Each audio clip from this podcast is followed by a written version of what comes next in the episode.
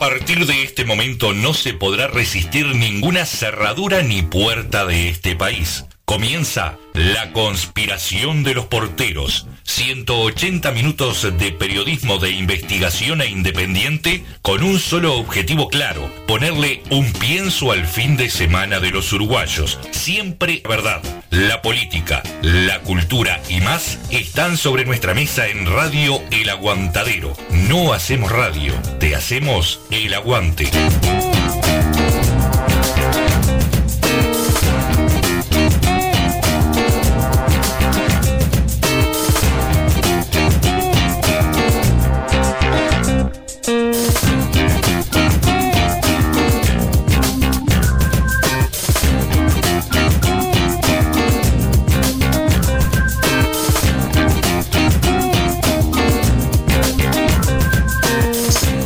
Muy buenos días a todos. Estamos en Radio El Aguantadero, en la conspiración de los porteros, desde el pueblo Victoria, Montevideo, República Oriental del Uruguay.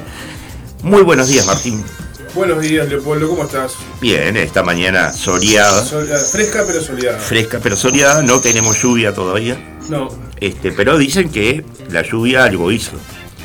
No sé a dónde, pero acá solamente fue más una llovizna y humedad que agua, pero dicen que dicen que subió algo el río, no sé, el caudal. No sé, dicen tantas cosas. Sí, sí, dicen tantas cosas.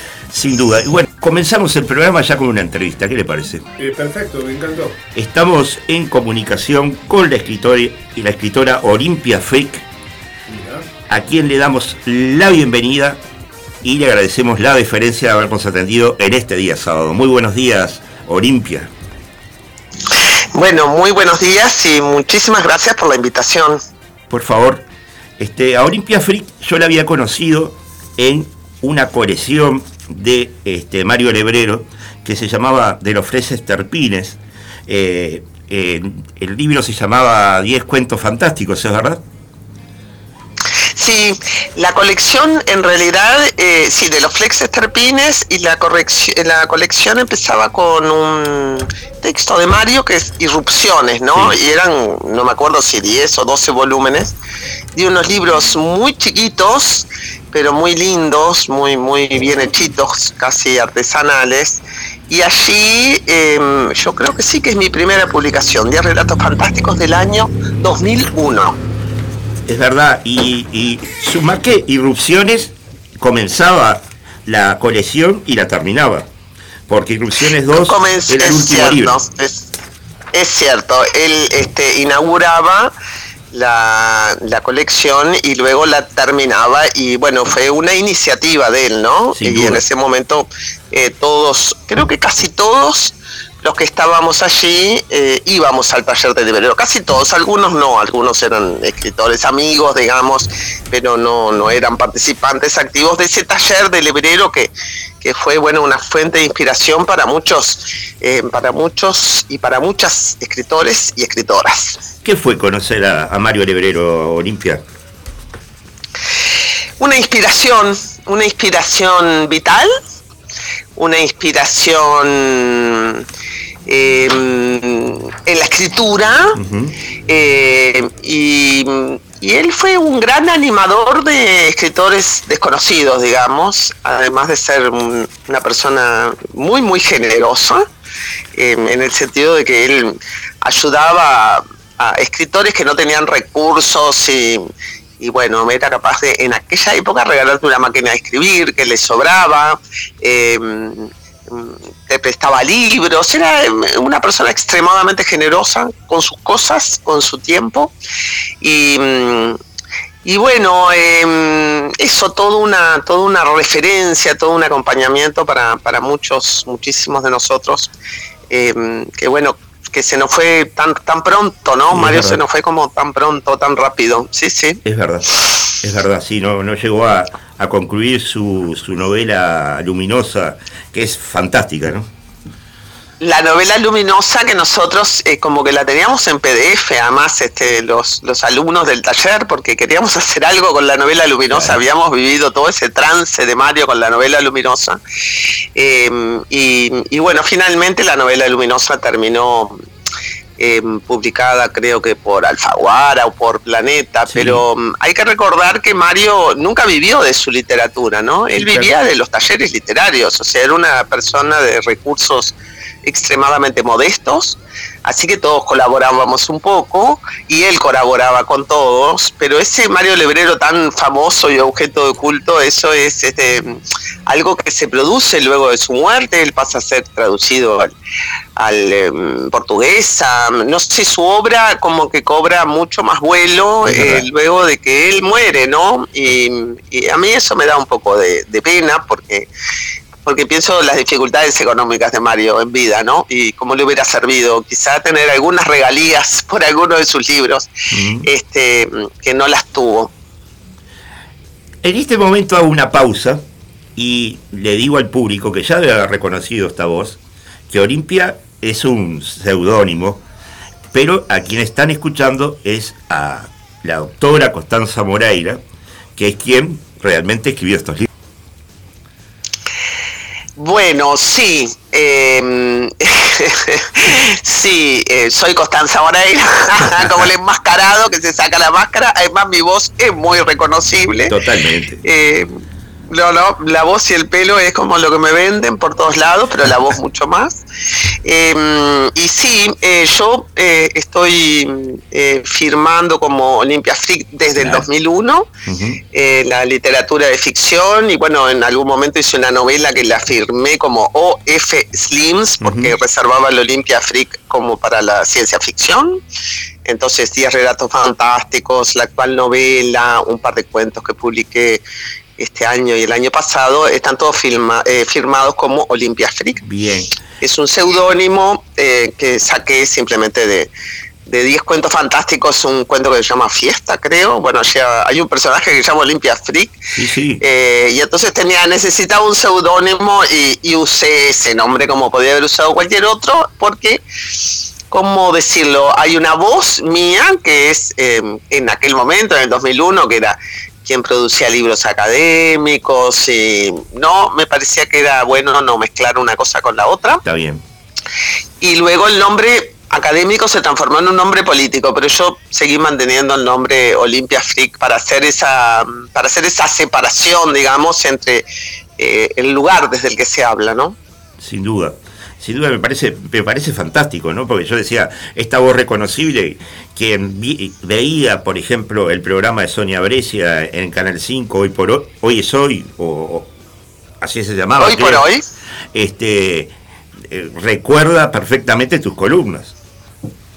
Claro, claro, y después, bueno, yo qué sé, durante muchísimos años hice la contratapa de la República de los lunes. Es verdad. Que había heredado además de, Hugo Cores, que tenía la contratapa, y luego que, Hugo Cores murió, ese lugar quedó vacío y, yo qué sé, debo haber escrito una columna por semana durante cinco años. Ahora que lo pienso, digo, ay, este, muchos, muchos años. Muchos años, sin duda.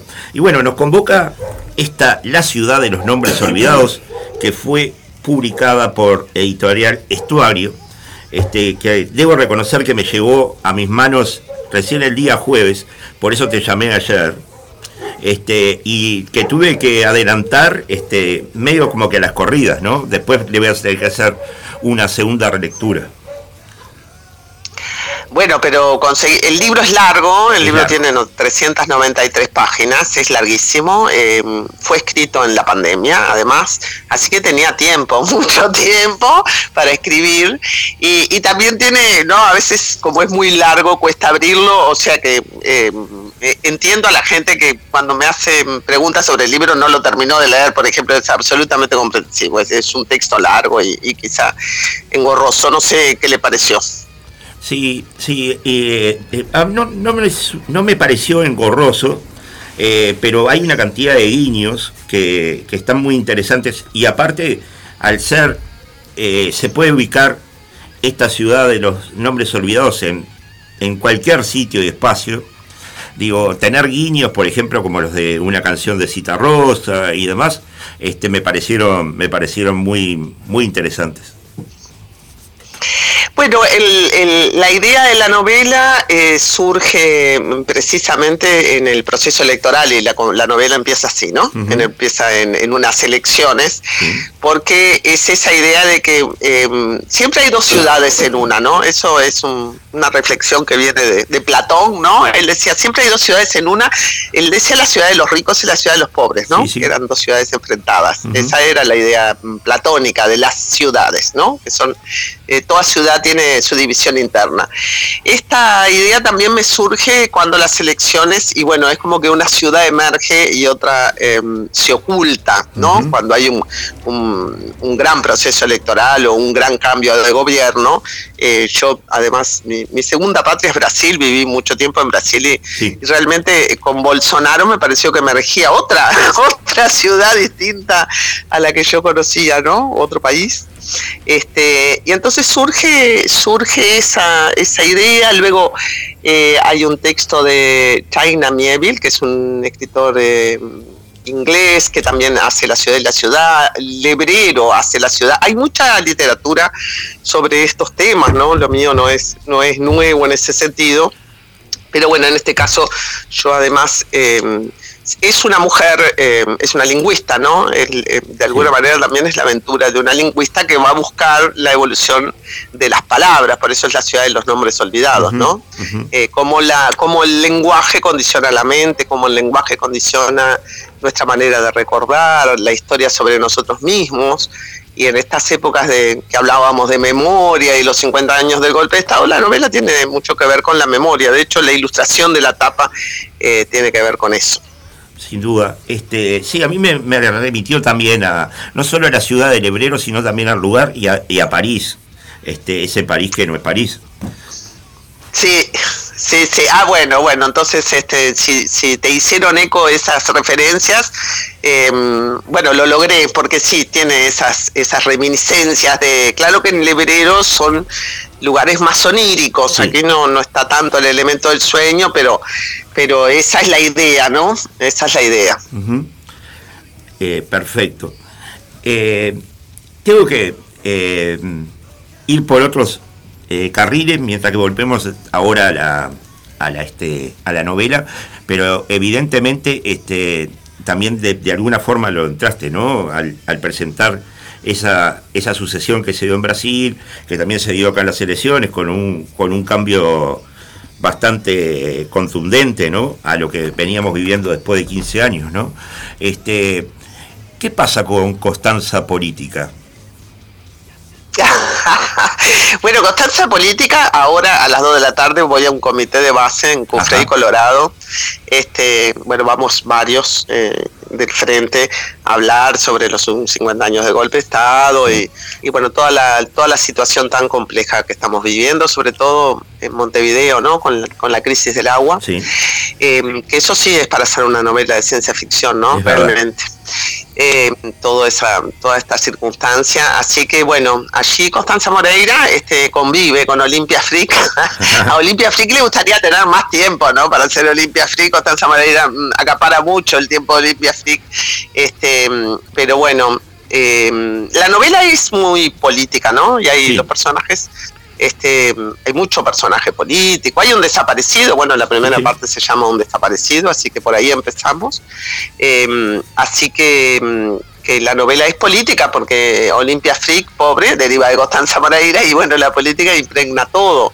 Además de que yo estudié ciencia política, es sí, sin duda, sos doctora en ciencias políticas.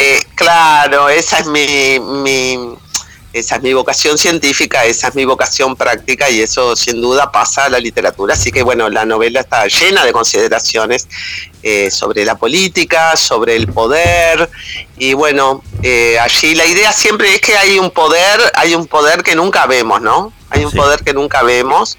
Em, que nos cuesta mm, visualizar, que nos cuesta encontrar, pero, pero que siempre hay una dinámica del poder que, que, nos atrapa a los pobres mortales.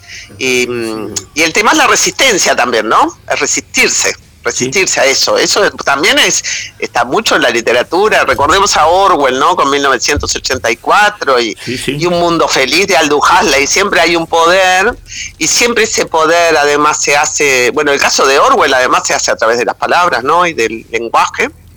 Sí, no solo, no eh, solo siempre hay un poder y, no, no, solo 1984. Claro, Rebelión en la Granja también tiene... tiene Rebelión en la Granja. Entonces, bueno, así como hay un desaparecido en la primera parte, la tercera parte se llama una revuelta, o sea, siempre que hay un poder, eh, siempre hay resistencia.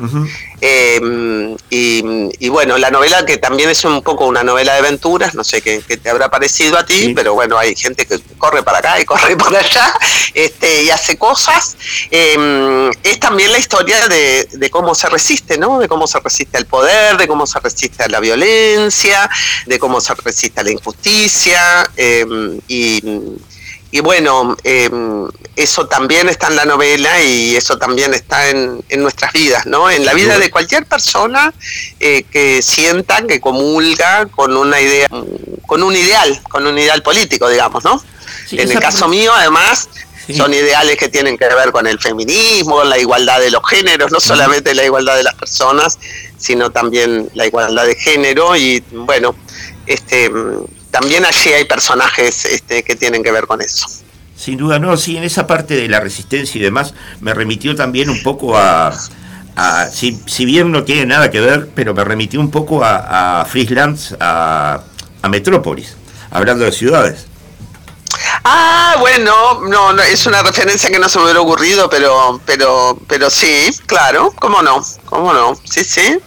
Este, bueno, ¿qué le pareció la novela finalmente? Porque a mí también me gustaría saberlo. A mí, me, a mí realmente me gustó.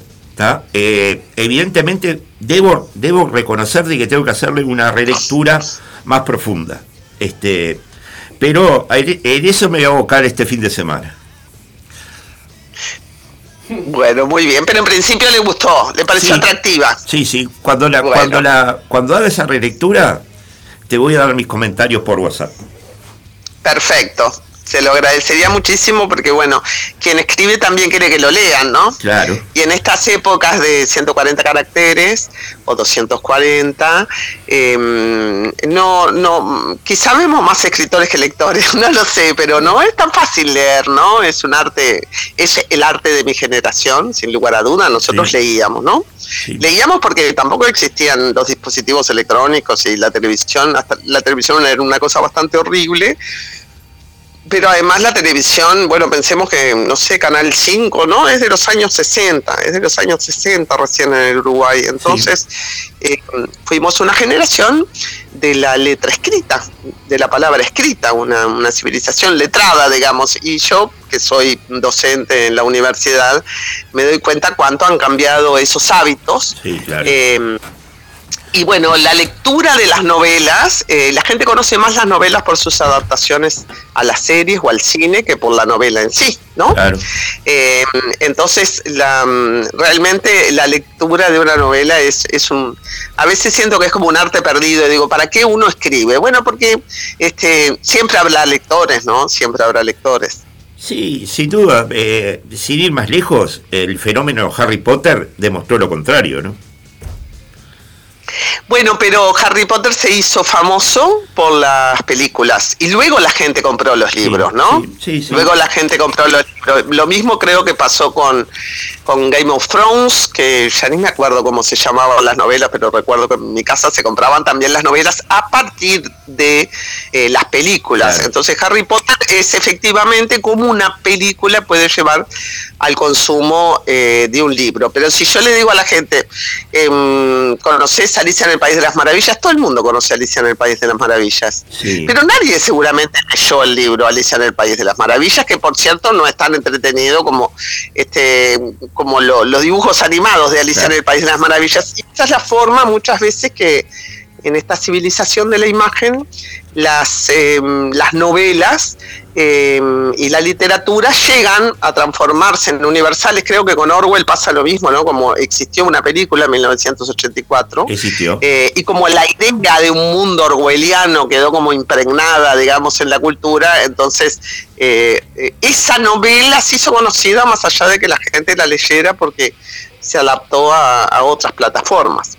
Este, y sí, y, muchas buenas obras. Em, no en el caso de Uruguay, que no tiene producción eh, propia, ¿no? Acá la gente conoce Benedetti, La Tregua y qué sé yo. No tiene más remedio que conocerlas, aunque hubo películas, ¿no? Una película que se llama La Tregua y otra película que se llama El Fuego, claro, claro, películas argentinas, pero...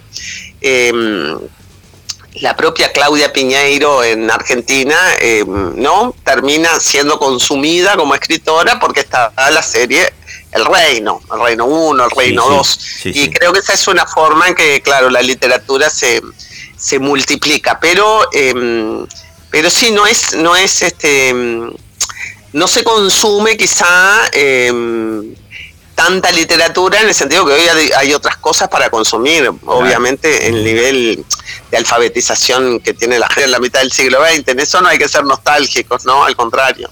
Este, hoy en día casi todo el mundo sabe eh, leer y escribir. Pero em, bueno, producir un libro siempre sigue siendo un, acto único, ¿no? Sí, sin duda, sin duda. Aparte, cuando decías, lo, hablabas de la generación, yo soy el del 62, o sea, y soy un ávido lector, pero evidentemente debo reconocer de que se perdió, mucho se perdió después del año 76, donde empezó un oscurantismo, sobre todo a nivel de educación, que fue brutal. Bueno, sí, yo soy más o menos, soy del 60, o sea que soy de tu generación. Y efectivamente, yo escuchaba a Marisa Silva, Marisa Silva, que también es escritora, em, en un seminario que tuvimos sobre feminismo y terrorismo de Estado, es decir, el impacto del terrorismo de Estado sobre las mujeres y los movimientos de mujeres. Y mm, y Marisa Silva eh, decía, uno tiene la imagen de la dictadura, eh, la imagen es eh, los desaparecidos, ¿no? O los asesinados o los torturados. Pero yo les voy a dar esta imagen de la dictadura, que es la imagen de una profesora destituida. Y porque tenía razón, fueron miles. Yo cuando entré al liceo fueron miles de profesores destituidos. Entonces ella dijo una cosa que es muy verdadera y es que eh, siempre tenemos las imágenes más macabras, ¿no? Los presos, los torturados, pero la imagen de una maestra o un profesor de secundaria destituido es una imagen muy gráfica de, la dictadura, ¿no? Porque, como tú decís, eh, la, ruptura del sistema educativo, el colapso del sistema educativo, se da con la destitución de eh, decenas de personas. Bueno, mi padre fue destituido de la dictadura, él era profesor de la, de la Facultad de Odontología y por supuesto lo destituyeron. Entonces, digo, sin ir más lejos. Eh, entonces, em, creo que sí, que el tema de la educación, por algo estamos hablando de Orwell y las palabras, el tema de la educación siempre es clave para saber en qué mundo queremos vivir, ¿no? Porque em, hay una educación educación para la libertad y hay una educación para la opresión. Ese tema también está en, sin duda en la ciencia ficción y quien controla la educación, eh, bueno, controla las, la, la, plasticidad de las mentes y controla las formas en que entendemos el mundo. Entonces, eh, todo régimen totalitario sabe que el control de la educación es fundamental y eso lo vivimos nosotros. Ahora que me hablabas de. ni que hablar con los libros prohibidos, ¿no? Ni que hablar con los libros prohibidos. Bueno, sí, claro. Sí, claro. Hasta en Uruguay hubieron libros prohibidos. Es más. Pero nadie, no se podía leer Marx, no se podía comprar Marx. El capital lo comprábamos este, clandestinamente, ¿no? Claro, pero sin ir más lejos, lo que le pasó al Bocha Benavides, ¿no? En Tacuarembó, que le quemaron el viejo Vizcacha. Qué horror, qué horror. Sí, sí. Sí, sí, Eso hay que contarlo también, ¿no? Para, para este, para ti que tenés un, programa dedicado a la literatura, hay una forma de contar también el relato a los 50 años eh, del golpe de Estado que tiene que ver con eso, ¿no? Que, que, también está en, Fahrenheit, ¿no? En Fahrenheit 451 ah. que quemaban los libros, ¿no? Que quemaban los libros y entonces la gente se los aprendía de memoria para no olvidarlos. Esa es una idea preciosa eh, que está en que también hay una película de Fahrenheit, pero Fahrenheit, bueno, finalmente mucha de esa literatura de Orwell, del Fahrenheit, está inspirada en la Segunda Guerra Mundial. Y, en lo, fue, lo que fue el nazismo, ¿no? En el nazismo se, quemaban libros, se quemaban, se quemaban. Y bueno, y, en Uruguay este, unos cuantos años después de la derrota eh, de, del eje de la guerra, esas prácticas eh, fueron prácticas habituales, la quema de libros, la, destrucción de libros o la persecución por los libros. Sí, sí, Uruguay, Uruguay también se ha, este, como se dice, caracterizado por eso. Se llegaron a destruir libros de Traversoni. Era incomprensible, pero bueno. Este, y tenemos un libro que es sumamente prohibido todavía, que es el libro de Berra, este, el bosquejo histórico eh, que hablaba de la, historia, la leyenda negra de Artigas, y bueno, por eso sigue aún prohibido ese libro, ¿no? Ajá. No es poca cosa. No es poca cosa. No es poca cosa. No es poca cosa.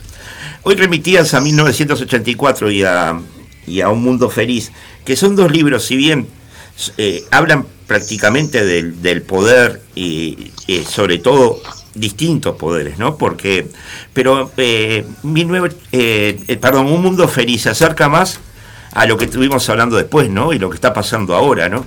Eso de buscar la felicidad a través del soma, este, o sea, ser feliz y, sentirse tranquilo y que a uno lo, lo, estén este, oprimiendo desde otro lado el poder este, asume ese, ese lugar, ¿no? Este, tranquilizar a la gente, que la gente eh, esté como sedada. Bueno, sí, un mundo feliz es una distopía que nos acerca más al, futuro, ¿no?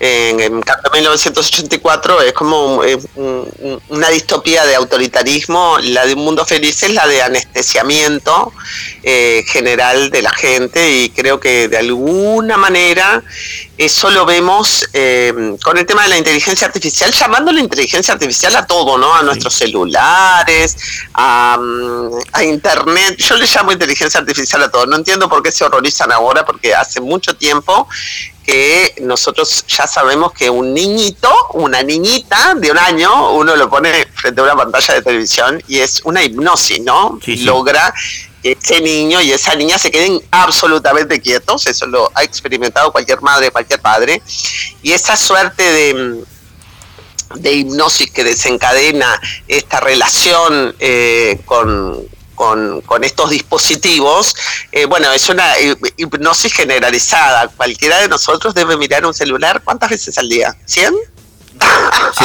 Me pregunto, ¿no? Y es lo primero que abre cuando se despierta y es lo último que cierra cuando se acuesta. Y yo creo que esto mm, le queda grande hasta a los más aventurados este, maestros de la literatura de anticipación, la importancia que iban a tener eh, estos dispositivos, porque siempre se pensó en la ciencia ficción eh, bueno, el soma, claro, ya era, tenía algo químico, ¿no? No era eh, puramente electrónico como esto. Había una inducción, porque bueno, el cerebro es un aparato químico y eléctrico al mismo tiempo.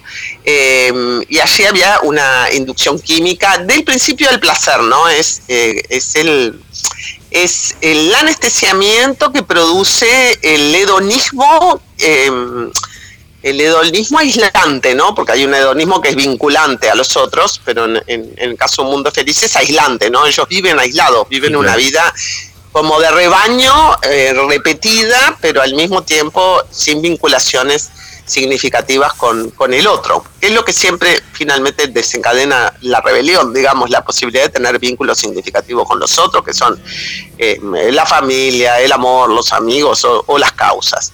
Entonces, eh, yo creo que que eh, un mundo feliz, porque además el concepto de la felicidad, el ser feliz, también es una construcción cultural bastante contemporánea, ¿no?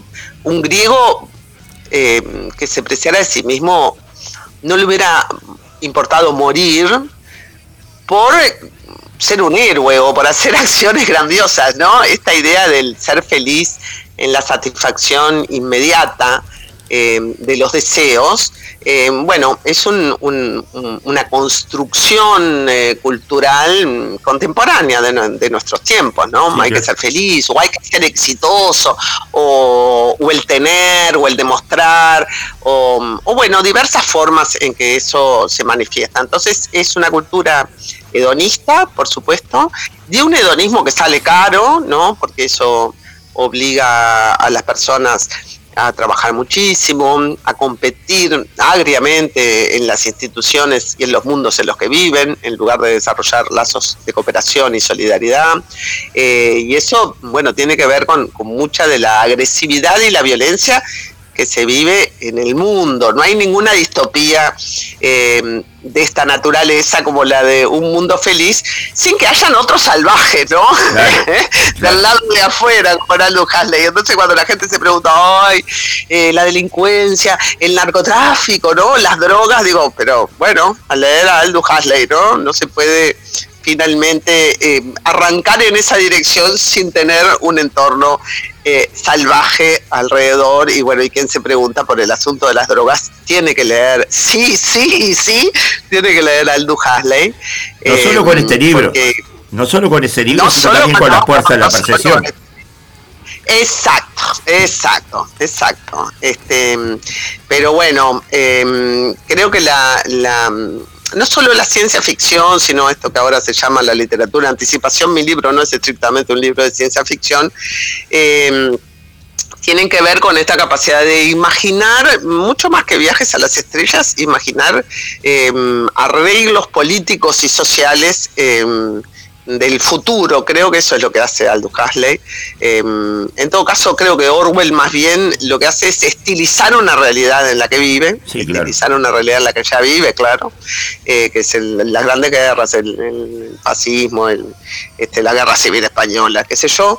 Em, y bueno, y esa capacidad de, de estilizarlo, transformarlo en un texto, porque mm, realmente si uno piensa la crisis del agua en el Uruguay, yo que, bueno, en, mi novela está la pandemia, ¿no? Eh, que también es como un elemento que uno dice, bueno, eh, y yo tuve, como la escribí en la pandemia, no me costó nada incluir esa esa perspectiva, ¿no? La perspectiva de que se cierren todos los aeropuertos. Cuando en la vida hubiéramos imaginado, ¿no? De que nos aíslen como ganado, que nos aíslen adentro de nuestras casas. Yo creo que nosotros vivimos una vida em, llena de sorpresas, que la realidad es em, el más poderoso resorte para desarrollar una literatura de ciencia ficción o de anticipación. Y yo creo que con lo, que, lo de la crisis del agua, este, ya... Mm, se debería llamar a un concurso de cuentos eh, sobre esto porque creo que da, da para mucho, nadie hubiera imaginado que un país como Uruguay, caracterizado por la abundancia de sus cursos de agua dulce, eh, tuviera, hubiéramos tenido que vivir em, esto que estamos viviendo ahora. Sin duda, sin duda que sí. Eh, Olimpia Free, Constanza Moreira, quiero agradecerte sinceramente este intercambio que tuvimos en la conspiración de los porteros. Y bueno, el año que viene empieza un año electoral, así que sin duda este, te vamos a volver a molestar. Bueno, muchas gracias por la invitación y, qué suerte que la llamada funcionó este perfecto, porque a veces le tengo miedo al teléfono, pero creo que, se escuchó perfecto todo el tiempo, Totalmente. bueno, un abrazo para ustedes dos. Buen fin de semana. Buen fin de semana. Vamos a la pausa musical.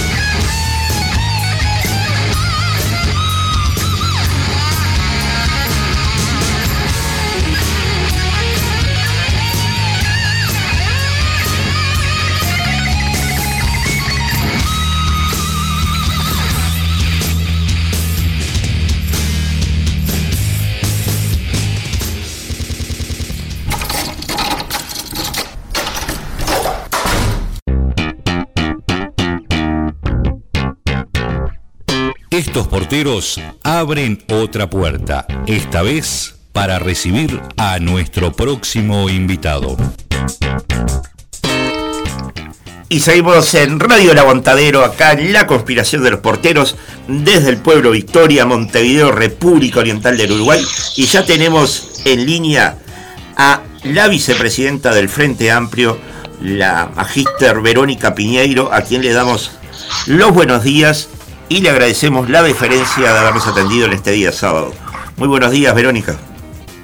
Buenos días, muchas gracias por la llamada para conversar un poco. Buenos días para todos. Para darle entrada a la, a la nota, te voy a leer un pequeño párrafo de un libro que se llama Historias del Viejo Montevideo, de José María Fernández Saldaña, que realmente lo encontré ayer, no lo conocía, y dice en el ensayo Las aguas corrientes, Montevideo ha sido siempre una ciudad sedienta, y quién sabe por cuántos años lo será todavía. Sed en los jardines públicos, en el gramillar de los parques, en los árboles del ornato, en las calles que no han conocido nunca la generosidad sin tasa de la manguera a pleno, ni la saciedad de las raíces, ni la limpieza a chorro diluvial. Y creo que viene muy a, tema con lo que nos está sucediendo en estos momentos, con esta crisis hídrica, ¿no? Sí, estamos, estamos pasando un momento, un momento complicado con, la crisis hídrica que, ya viene hace, bueno, en, el país, abordando todo el país, en, si ustedes recuerdan, en octubre se decretó la emergencia agropecuaria en octubre del año pasado. Eso eh, mostraba claramente que el país estaba bajo, bajo, bajo un déficit hídrico importante, que ya se arrastraba de dos años de sequía, que este año entramos a un tercer año de sequía consecutivo, con déficit de lluvias de diferentes, de diferentes magnitudes en, en, diferentes regiones del país. ¿no? Ahora en este año, la región, la región suroeste, donde está la cuenca del, del río Santa Lucía, donde, donde está el lago de Paso Severino, que es nuestra principal fuente eh, de agua dulce para potabilizar, está, está muy afectada, ¿no? Y eso habla y termina coincidiendo con, con, la lectura que vos hacías, ¿no? Como Montevideo eh, requiere del apoyo de otras regiones para poder abastecerse de agua y, bueno, estamos en una situación muy crítica, eh, la lluvia acumulada en el primer trimestre del año está muy por debajo de lo necesario y eso tiene la repercusión que tiene y lo que todos saben, el nivel de, reserva es, se está casi agotando eh, a través de algunas acciones o se ha logrado eh, estirar un poco esa reserva, pero tuvo que ir por un cambio en la calidad del agua que se está brindando en la red de ocio. Sin duda. Ustedes tuvieron encuentros con el presidente de la República. Este, ¿A qué conclusiones llegaron?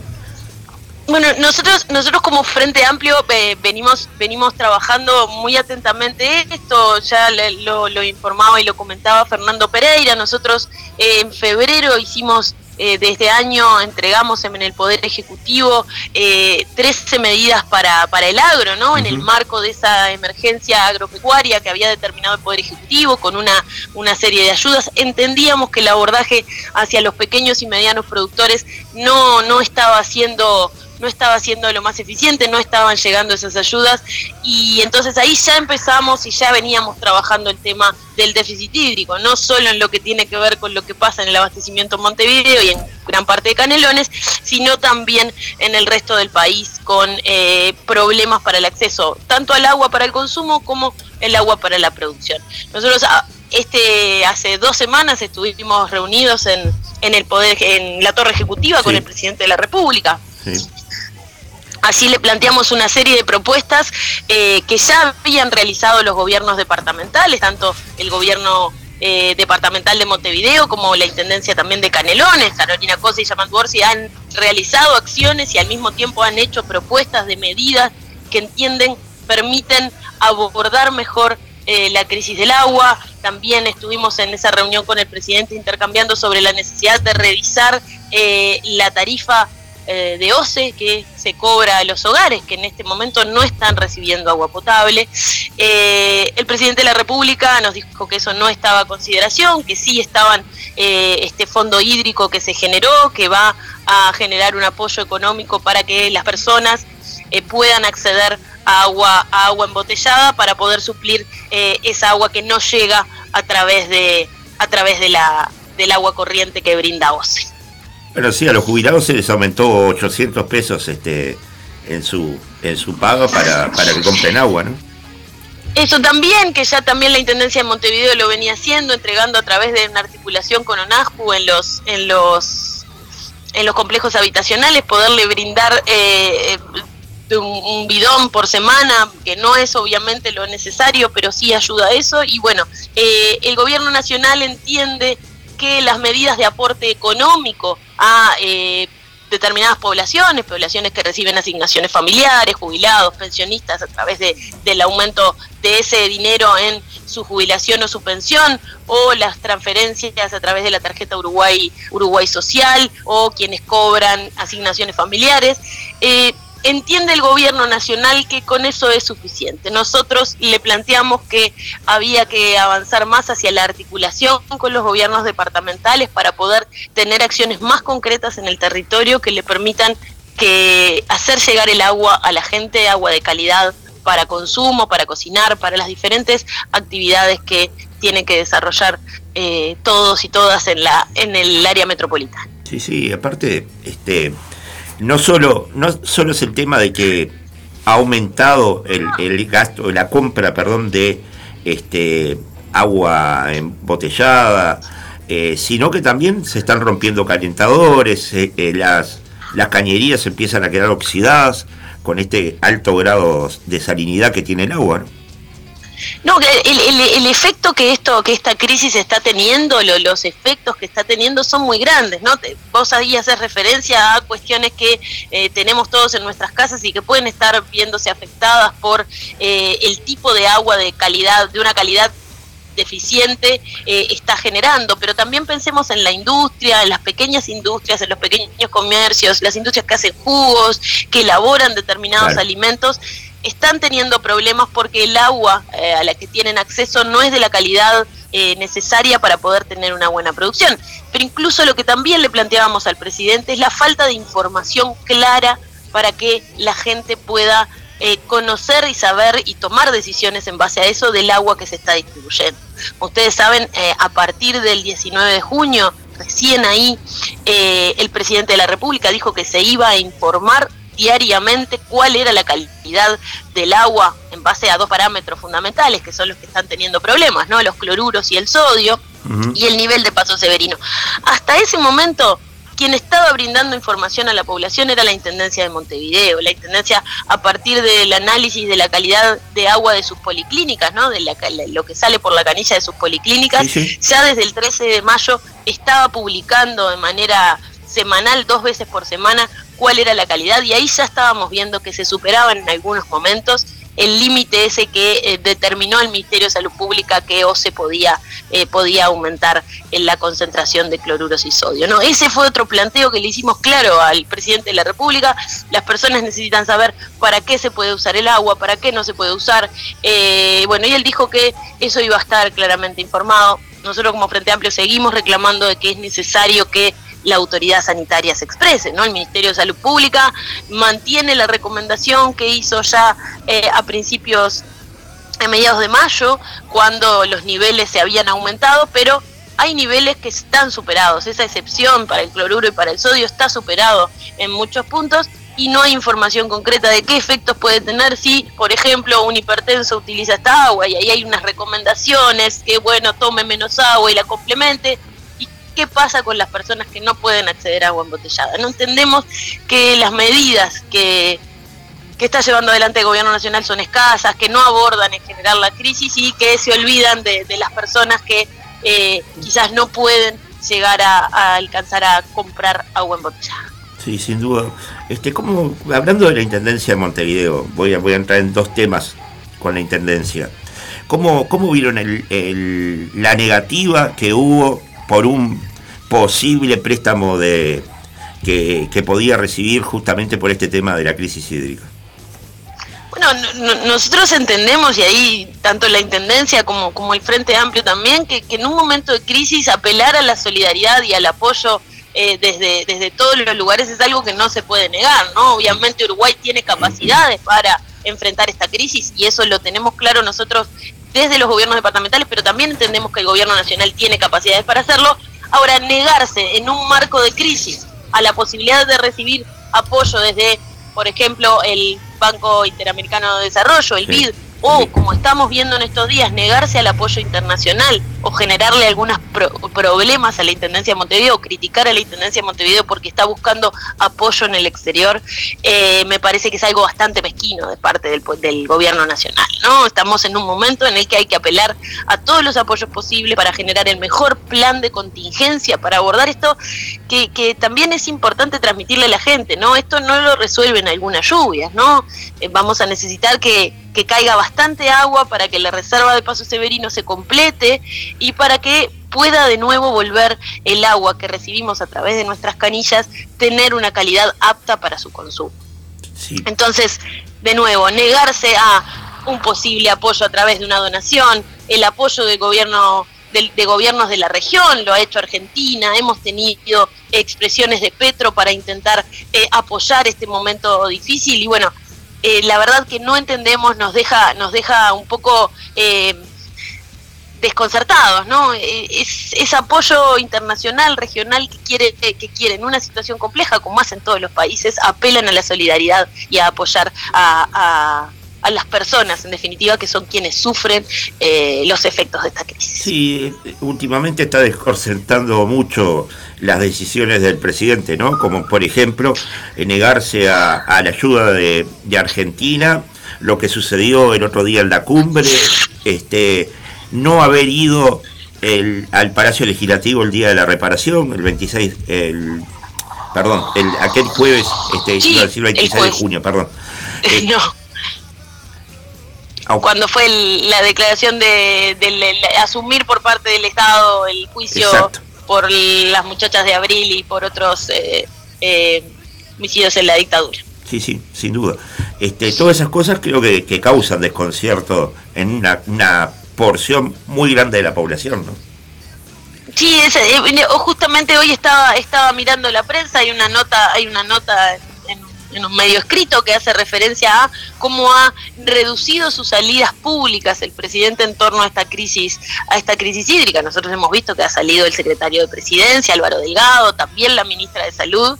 Eh, no vemos una línea clara que le brinde seguridad a todas las personas en torno a esta crisis que, que se profundiza de nuevo y que quienes sufren en definitiva de manera más grande son todos y todas las uruguayas que, estamos en el área metropolitana y que no y que no vemos una solución eh, general abarcativa no vemos un gobierno que de manera responsable esté pensando en cuáles son los próximos pasos que van a seguir eh, para eh, mitigar los efectos que esta crisis hídrica está teniendo.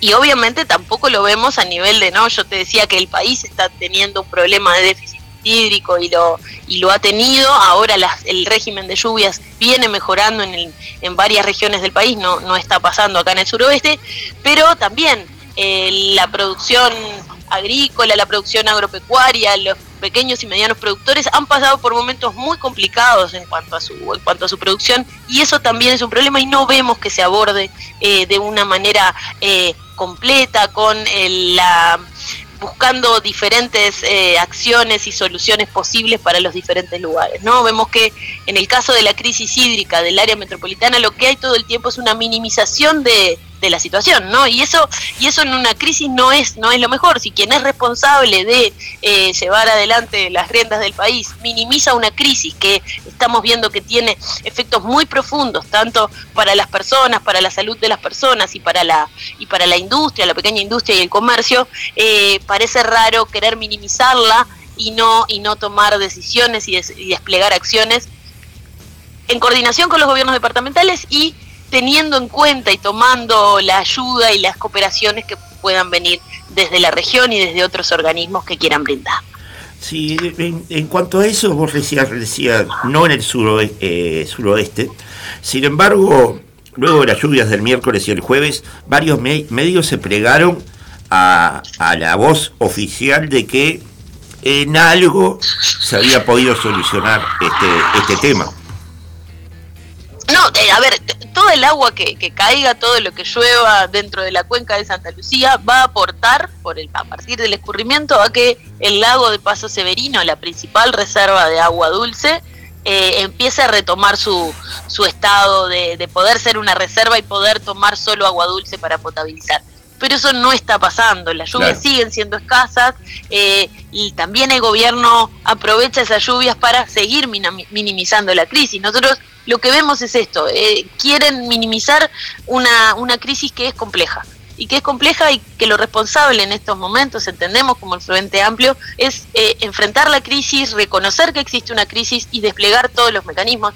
Eh, existe en Uruguay, está creado eh, dentro de los gobiernos frente a el Sistema Nacional de Emergencia, ¿no? Un espacio de coordinación entre diferentes instituciones del gobierno y los gobiernos departamentales y los gobiernos municipales para poder abordar estos momentos complejos, ¿no? Y bueno, esto también es desconocido por parte del gobierno nacional que prefiere buscar coordinaciones eh, eh, de una vía, sí, con algún gobierno departamental o con los municipios, eh, pero no, y sí entre los ministerios, pero no buscando algo que permita de manera más global y articulada poder abordar una crisis que es complicada, que no, que no solamente se resuelve con plata, no, no solamente transfiriendo eh, haciendo transferencias monetarias a las familias o a, los, hogares que requieren de esto, se va a resolver eh, el problema de la crisis hídrica. Entonces entendemos que eh, el gobierno tiene que asumir que hay una crisis, tiene que reconocer que esta crisis está tomando cierta gravedad y actuar en consecuencia. Lo que no comprendí al escuchar al expresidente Mujica invocar este, la autocrítica en cuanto a este tema, cuando realmente el proyecto se había se había este, afianzado a fines del 2019, ¿no? Este, cuando ya eh, la calle Pou había sido elegido presidente de la República y que el, el doctor Tabaré Vázquez le entregó todo este proyecto este, al nuevo presidente, ¿no? No, no entendí la autocrítica. a ver, quizás podemos, podemos sí eh, entrar en, una discusión de, de cuáles tienen que ser eh, las decisiones de inversión en infraestructura, ¿no? Que es un poco a lo que a lo que aborda y han abordado tanto Astori como Mujica, pero lo que nosotros queremos es que en una crisis lo importante es hablar de la crisis y cómo se aborda, ¿no? Obviamente hay que discutir y también esto se lo planteamos al presidente de la República, la necesidad de generar un ámbito político, social y con las diferentes eh, eh, organizaciones, tanto de trabajadores como organizaciones de, productores, de la producción, de la industria, para pensar en el recurso agua, en el bien agua, eh, al mediano y largo plazo. ¿no? también fue, esa también fue una propuesta que le hicimos al presidente de la República, en la que entendíamos que, bueno, hablando de un bien tan preciado como es el agua, ¿no? de un bien común, cómo lo trabajamos en conjunto y también lo trabajamos desde los diferentes eh, actores políticos eh, y sociales y, y trabajadores y de la parte de la producción y de la industria, cómo se trabaja en torno a eso. ¿no? Nosotros creemos que las definiciones, obviamente, de hacia dónde puede ir el desarrollo o tiene que ir el desarrollo de infraestructura es importante, pero en el marco de una crisis que se profundiza, que eh, los pronósticos de lluvia no son eh, alentadores para nada, ¿no? Se habla que lluvias verdaderamente fuertes van a estar eh, llegando en la primavera tardía, ¿no? Las lluvias que podrían completar este lago de Paso Severino, em, entendemos que la discusión ahora tiene que ser otra. Y obviamente también pensar hacia adelante, hacia dónde tienen que ir eh, las definiciones de infraestructura. Nosotros, como, como ustedes ya saben, como Frente Amplio nos hemos opuesto al proyecto Arasatí, al proyecto Neptuno que plantea este gobierno, y quizás ahí sí hay un debate claro, ¿no?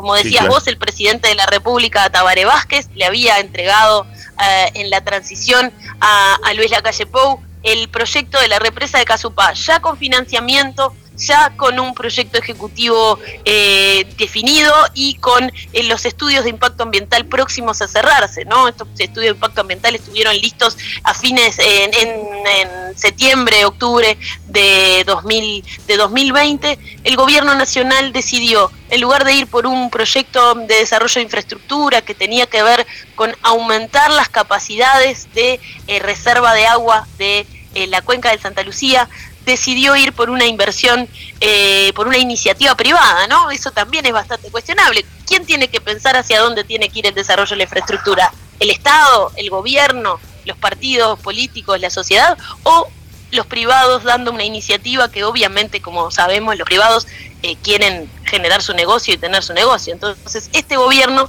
decidió que un proyecto que venía pensado y estaba estudiado desde hace mucho tiempo que era necesario eh, y decidió ir por una iniciativa privada de un proyecto que eh, no cumple con los objetivos generados. Ustedes habrán escuchado la solución es Neptuno a esta crisis. Eso también me parece que es bastante temerario de parte del gobierno, ¿no? Hablar de un... Hola. Que es ahora y decir que la solución es una planta... Hola. Sí, te escucho, te escucho. Hola. Te escucho. Sí, y decir que la, eh, la solución es una planta, es una planta de, de Neptuno que solo aporta, ¿no? El proyecto Neptuno que solo aporta el 30% de lo que aporta de lo que aporta Paso Severino y que va a estar terminada de acá a cuatro años, nos parece que no es lo no es lo razonable a informarle a la gente o a decirle a la gente como solución a una crisis que estamos viviendo ahora y que se está profundizando Y que aparte por ese aporte vamos a tener que pagar miles de dólares, ¿no? Ni que hablar. La privatización del recurso, eh, el pago de canon, no de canon, pero sí de alquiler de todo lo que va a quedar desarrollado como infraestructura a un privado por el uso de esa, de esa infraestructura. Eh, entendemos que no es la mejor alternativa, ya hemos cuestionado el proyecto Neptuno, el gobierno decidió seguir adelante, están analizando las propuestas que se hicieron. Nosotros seguimos reclamando que eh, ese gobierno, ese, ese proyecto no es el adecuado para, para Montevideo, sí la represa de Casupá, que ahora el gobierno ha asumido que también es importante hacerla, pero entendemos que este proyecto endeuda o se debilita la empresa pública, endeuda, endeuda el Uruguay por mucho tiempo y, entendemos que no es la solución más adecuada. Sí, sí, aparte teniendo, teniendo hoy hablabas de la, de la microempresa, este, pero tenemos grandes empresas como UPM2, ¿no? las otras pasteras que están, eh, se habla ya del hidrógeno verde, que insumen grandes cantidades de agua. Sí, sí, nosotros claramente, y bueno, eso como te comentaba, otra de las propuestas que le hicimos en, el, en, en Torre Ejecutiva al presidente, necesitamos discutir y pensar entre todos los actores de la sociedad, los gobiernos, los partidos políticos, la, las organizaciones sociales, hacia dónde eh, queremos ir en cuanto a la protección y al uso del bien que es el agua y que es un bien común, ¿no? Y ahí entran todas las cosas, entran cómo, cómo vamos a trabajar el canon del agua, ¿no? Una, una cuestión que está en la ley, en la ley, eh, que ya está en la ley, que existe en la ley de del Código de Aguas de, Uruguay, pero que no ha sido reglamentado y no se ha reglamentado. Y bueno, entendemos que son cosas que tenemos que pensar, que en un contexto de cambio y variabilidad climática, donde eh, cada vez es más difícil o hay más incertidumbre en saber qué va a pasar en los próximos años y poder predecir qué va a pasar, eh, es mucho más importante y se vuelve mucho más importante y necesario pensar como sociedad qué queremos y qué pretendemos de la protección del agua, del uso del agua, del cuidado de ese bien común fundamental que es el agua. Verónica, hoy van a, eh, saliendo de este tema, van a tener un encuentro por eh, no más terrorismo de Estado, ¿no? En donde va a hablar Pereira. Hoy está, oye, sí, el, compañero presidente está pasando por un por una gripe muy fuerte y no no va a poder estar participando en esa en esa actividad que hay en la, en la coordinadora M. Van a estar el compañero senador Oscar Andrade y la presidenta de la departamental de Montevideo, Graciela Villar, que van a estar acompañando esa actividad que los compañeros y compañeras de la coordinadora M están desplegando en el territorio en torno a los 50 años del golpe de Estado. Mañana también la la coordinadora EñE, el Comité 9 de Julio, a las 5 en punto, hace también una actividad conmemorativa. Ahí voy a estar participando yo y otros compañeros, y va a haber espectáculos artísticos. Eh, estamos como Frente Amplio eh, recordando y rememorando por qué es necesario recordar y la importancia de eh, estos 50 años del golpe de Estado para seguir trabajando la idea del nunca más, la idea de, de la memoria. Sin duda, sin duda que sí, sin duda que sí, que es necesaria aparte. Verónica, queremos agradecerte que hayas estado este sábado en los micrófonos de Radio El Aguantadero. Salimos de acá desde el pueblo Victoria, este, acá muy cerca de La Teja también y de Capurro. Y, bueno, sin duda, el, año que viene, que es un año electoral, nos vamos a estar este, sin duda comunicando de nuevo para, para ver cómo marcha todo. Buenísimo, buenísimo. Yo siempre a las órdenes para, para lo que necesiten y para conversar y un saludo muy grande a todos los vecinos y vecinas de Pueblo Victoria y de, y de La Teja y de Capurro que, que, que nos estén escuchando. Muy buen fin de semana. Gracias igualmente. Y nos vamos a una pausa musical.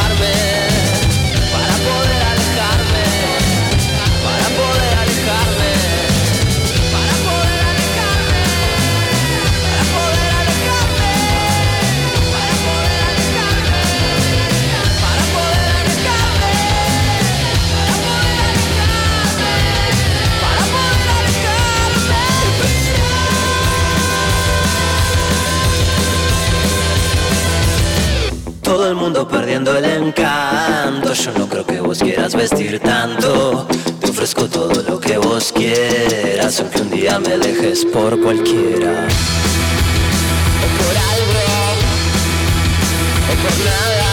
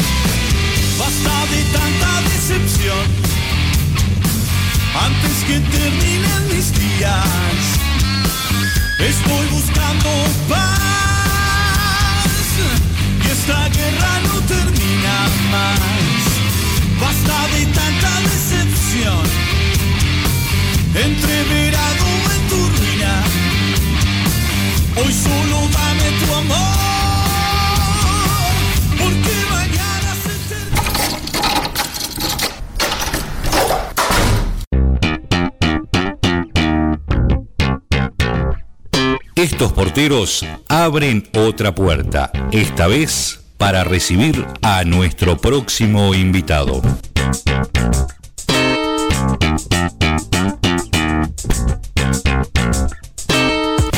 Y seguimos en la conspiración de los porteros, acá en Radio El Aguantadero, desde el pueblo Victoria, Montevideo, República Oriental del Uruguay. Y ya tenemos desde Buenos Aires, mire lo que le digo, ¿no? Este, Allende el Plata, al ministro del Tribunal de Apelaciones, el doctor Edgardo Etlin, a quien le damos la bienvenida y le agradecemos el habernos atendido en este día sábado. Eh, muy buenos días, Edgardo. Muy buenos días, Leopoldo, y muy buenos días para toda vuestra audiencia. Edgardo, ¿cómo, cómo amaneció Buenos Aires? Buenos Aires un poco nublado, agitado, hermosa como siempre. Ahora estoy mirando, estoy acá ubicado frente al obelisco. Ajá. Y, bueno, veo por supuesto una ciudad de, gran movimiento. A pesar de todas las penurias económicas, esta ciudad se sigue moviendo como si nada, como que si estuviera ajena a toda la dramática situación que en lo social y lo económico está pasando. Pero es un tema, ¿no? Sin duda, sin duda. Bueno, también eh, debemos reconocer de que nosotros hemos cruzamos a cada rato el charco para, para aprovechar el tema del dólar, ¿no? Sí, eh, es, hoy por hoy es muy accesible y bueno, eh, otro tema. Sí, otro tema, sin duda, sin duda. Yo estoy deseando ir a Buenos Aires, te digo, hace tres años que no voy Creo que la última vez que fui fui contigo y con, y con Jorge, mirá. Así que ya hace un tiempo largo eso. Ah, sí, vale la pena. Eh, yo trato de hacer un, ahorro apriete económico y todo lo que puedo, porque realmente es como decía alguien, esto es la capital de un imperio que nunca existió y es hermosa, digo, realmente no tiene nada que envidiarle a, a cualquier otra ciudad grande del mundo. Edgardo, bueno. Y la tenemos acá. Sí, claro. Nos convoca este, esta nueva publicación tuya, una historia real del Uruguay semibárbaro que este, publicó Planeta, ¿no? Se llama Sangre en el patio de Orimar 11. Orimar 11 hace referencia a la casa donde vivía eh, quien fue ultimado, sin duda, y este, que me llamó la atención de que hoy eh, tiene un número distinto esa casa. Claro, porque el nomenclator fue, la numeración fue cambiando este, con el correr del tiempo, ahí por los años 30, si mal no recuerdo, y el nombre de la calle también. Entonces, en realidad, esa casa fue el lugar que se eligió para cometer el crimen. Sí. Eh, y donde fue llevada quien fue a la postre la víctima. Eh, hoy sería la dirección esa, correspondería a Germán Barbato 1581. Y por eso me llamó la atención. Ese número es, muy familiar tuyo. Es, aparte es del barrio, digo, es a pocas cuadras del barrio donde nos criamos y esa casa, si yo mal no recuerdo, se conservó en su estado hasta los 70. Hoy por hoy esa casa está totalmente reformada era, era una casa con patio abierto y con piezas, digo, hoy por hoy es totalmente irreconocible. Bien, y entremos un poco en esta, en este, en esta situación de este asesinato al doctor Feliciangeli, este eh, se llamaba en realidad Vicente Feliciangeli, ¿no? Sí, esta, esta historia nos trata de, ubicar en un Uruguay muy diferente al que conocemos actualmente, con otra mentalidad, un Uruguay muy joven, porque estamos hablando del año 1871, era un país que tenía apenas poco más de 40 años de independencia, en medio de muchas eh, revoluciones, eh, una inestabilidad política muy acendrada. Estamos hablando de eh, la época de la revolución de las lanzas, claro. Eh, donde el año anterior eh, había llegado casi a las puertas de Montevideo. fue repelida, no, no pudo lograr tomar la capital. Ya en 1871 la revolución está más en campaña, no, no, no, no tiene todavía una definición concreta. Y en medio de eso y de toda esa barbarie, eh, también había otro Uruguay que intentaba salir adelante, tratar de buscar paz y estabilidad institucional, porque aspiraba al progreso, a, desarrollar la industria, la ganadería, es la época de la asociación que se funda la asociación rural, o sea, eh, había también a su vez todo un refinamiento eh, europeo que empezaba a pujar, sobre todo francés, entonces parecía como un Uruguay eh, con, de polos opuestos, ¿no? Una grieta diferente a la que tenemos ahora. Por una parte, el Uruguay pro-europeizante que quería, que hablaba de progreso, de, institucionalidad, de terminar con el poder y la barbarie del caudillismo de campaña. Y por otro lado, el Uruguay eh, colonial todavía que tenía esa mentalidad antigua, española, eh, que, todavía se mantenía y, bueno, y a su vez eh, tenía códigos muy salvajes, muy, muy, violentos, sobre todo en la campaña, ¿no? Para tener una idea, en, esas guerras, en esa época, eh, por ejemplo, hubo una batalla de, la Revolución de las Lanzas del Sauce, que hubo más degollados que prisioneros que muertos en la propia batalla, o sea, para que tengamos una idea de cómo eran las cosas. Sí, aparte, aparte no, no pasaron muchos años de, desde la masacre de Quinteros también, ¿no? Bueno, justamente detrás de todo eso se mantenían aquellos odios, ¿no? Eh, la revolución de Flores fue un poco eh, como la vindicación de los que llamaban ellos los mártires de Quinteros, eh, que logran tomar el poder en un gobierno que era blanco, y a partir de esa época de, de Flores se mantiene todo un esquema donde eh, toda la torta del poder estaba a cargo del partido de gobierno. O sea, no, había lugar ni representación para las minorías.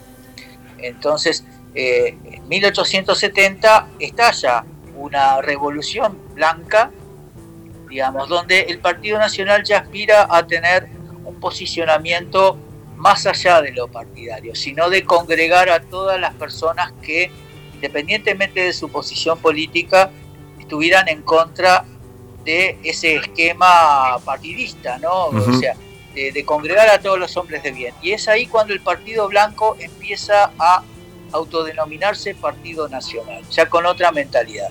O sea, es una época también de cambios políticos. Eh, en esa época teníamos de presidente a Lorenzo Valle, sigue un poco el esquema de Flores, hace una política totalmente partidaria, y bueno, en medio de toda esa convulsión que trae problemas internos, que después trae esa guerra civil, ocurre este episodio que distrajo un poco a la, opinión pública de Montevideo y que de alguna forma eh, lo, sacó de esquema y le hizo olvidar de alguna forma la, revolución de las lanzas, porque fue realmente un crimen muy, muy atroz.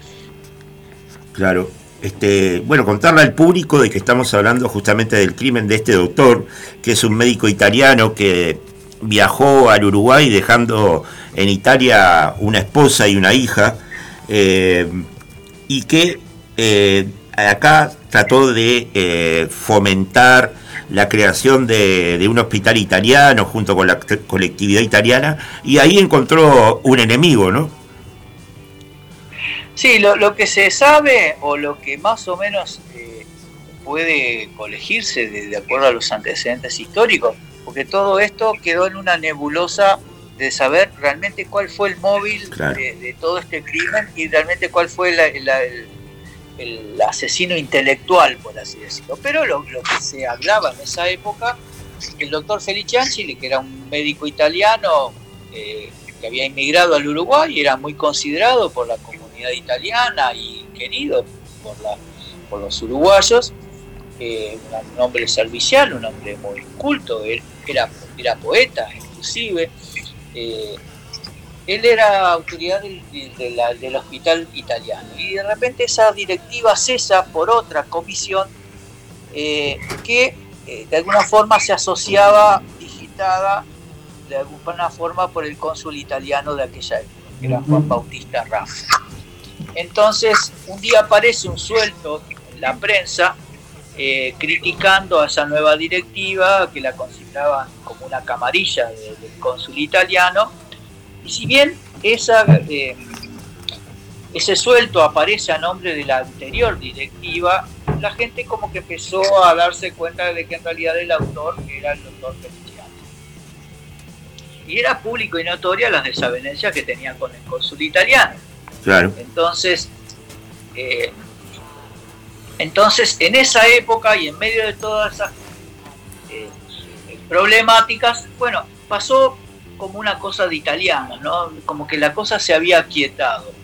Y un buen día, eh, la población de Montevideo se despierta con la terrible noticia de que el doctor había sido asesinado salvajemente en el interior del patio de una casa del Cordón.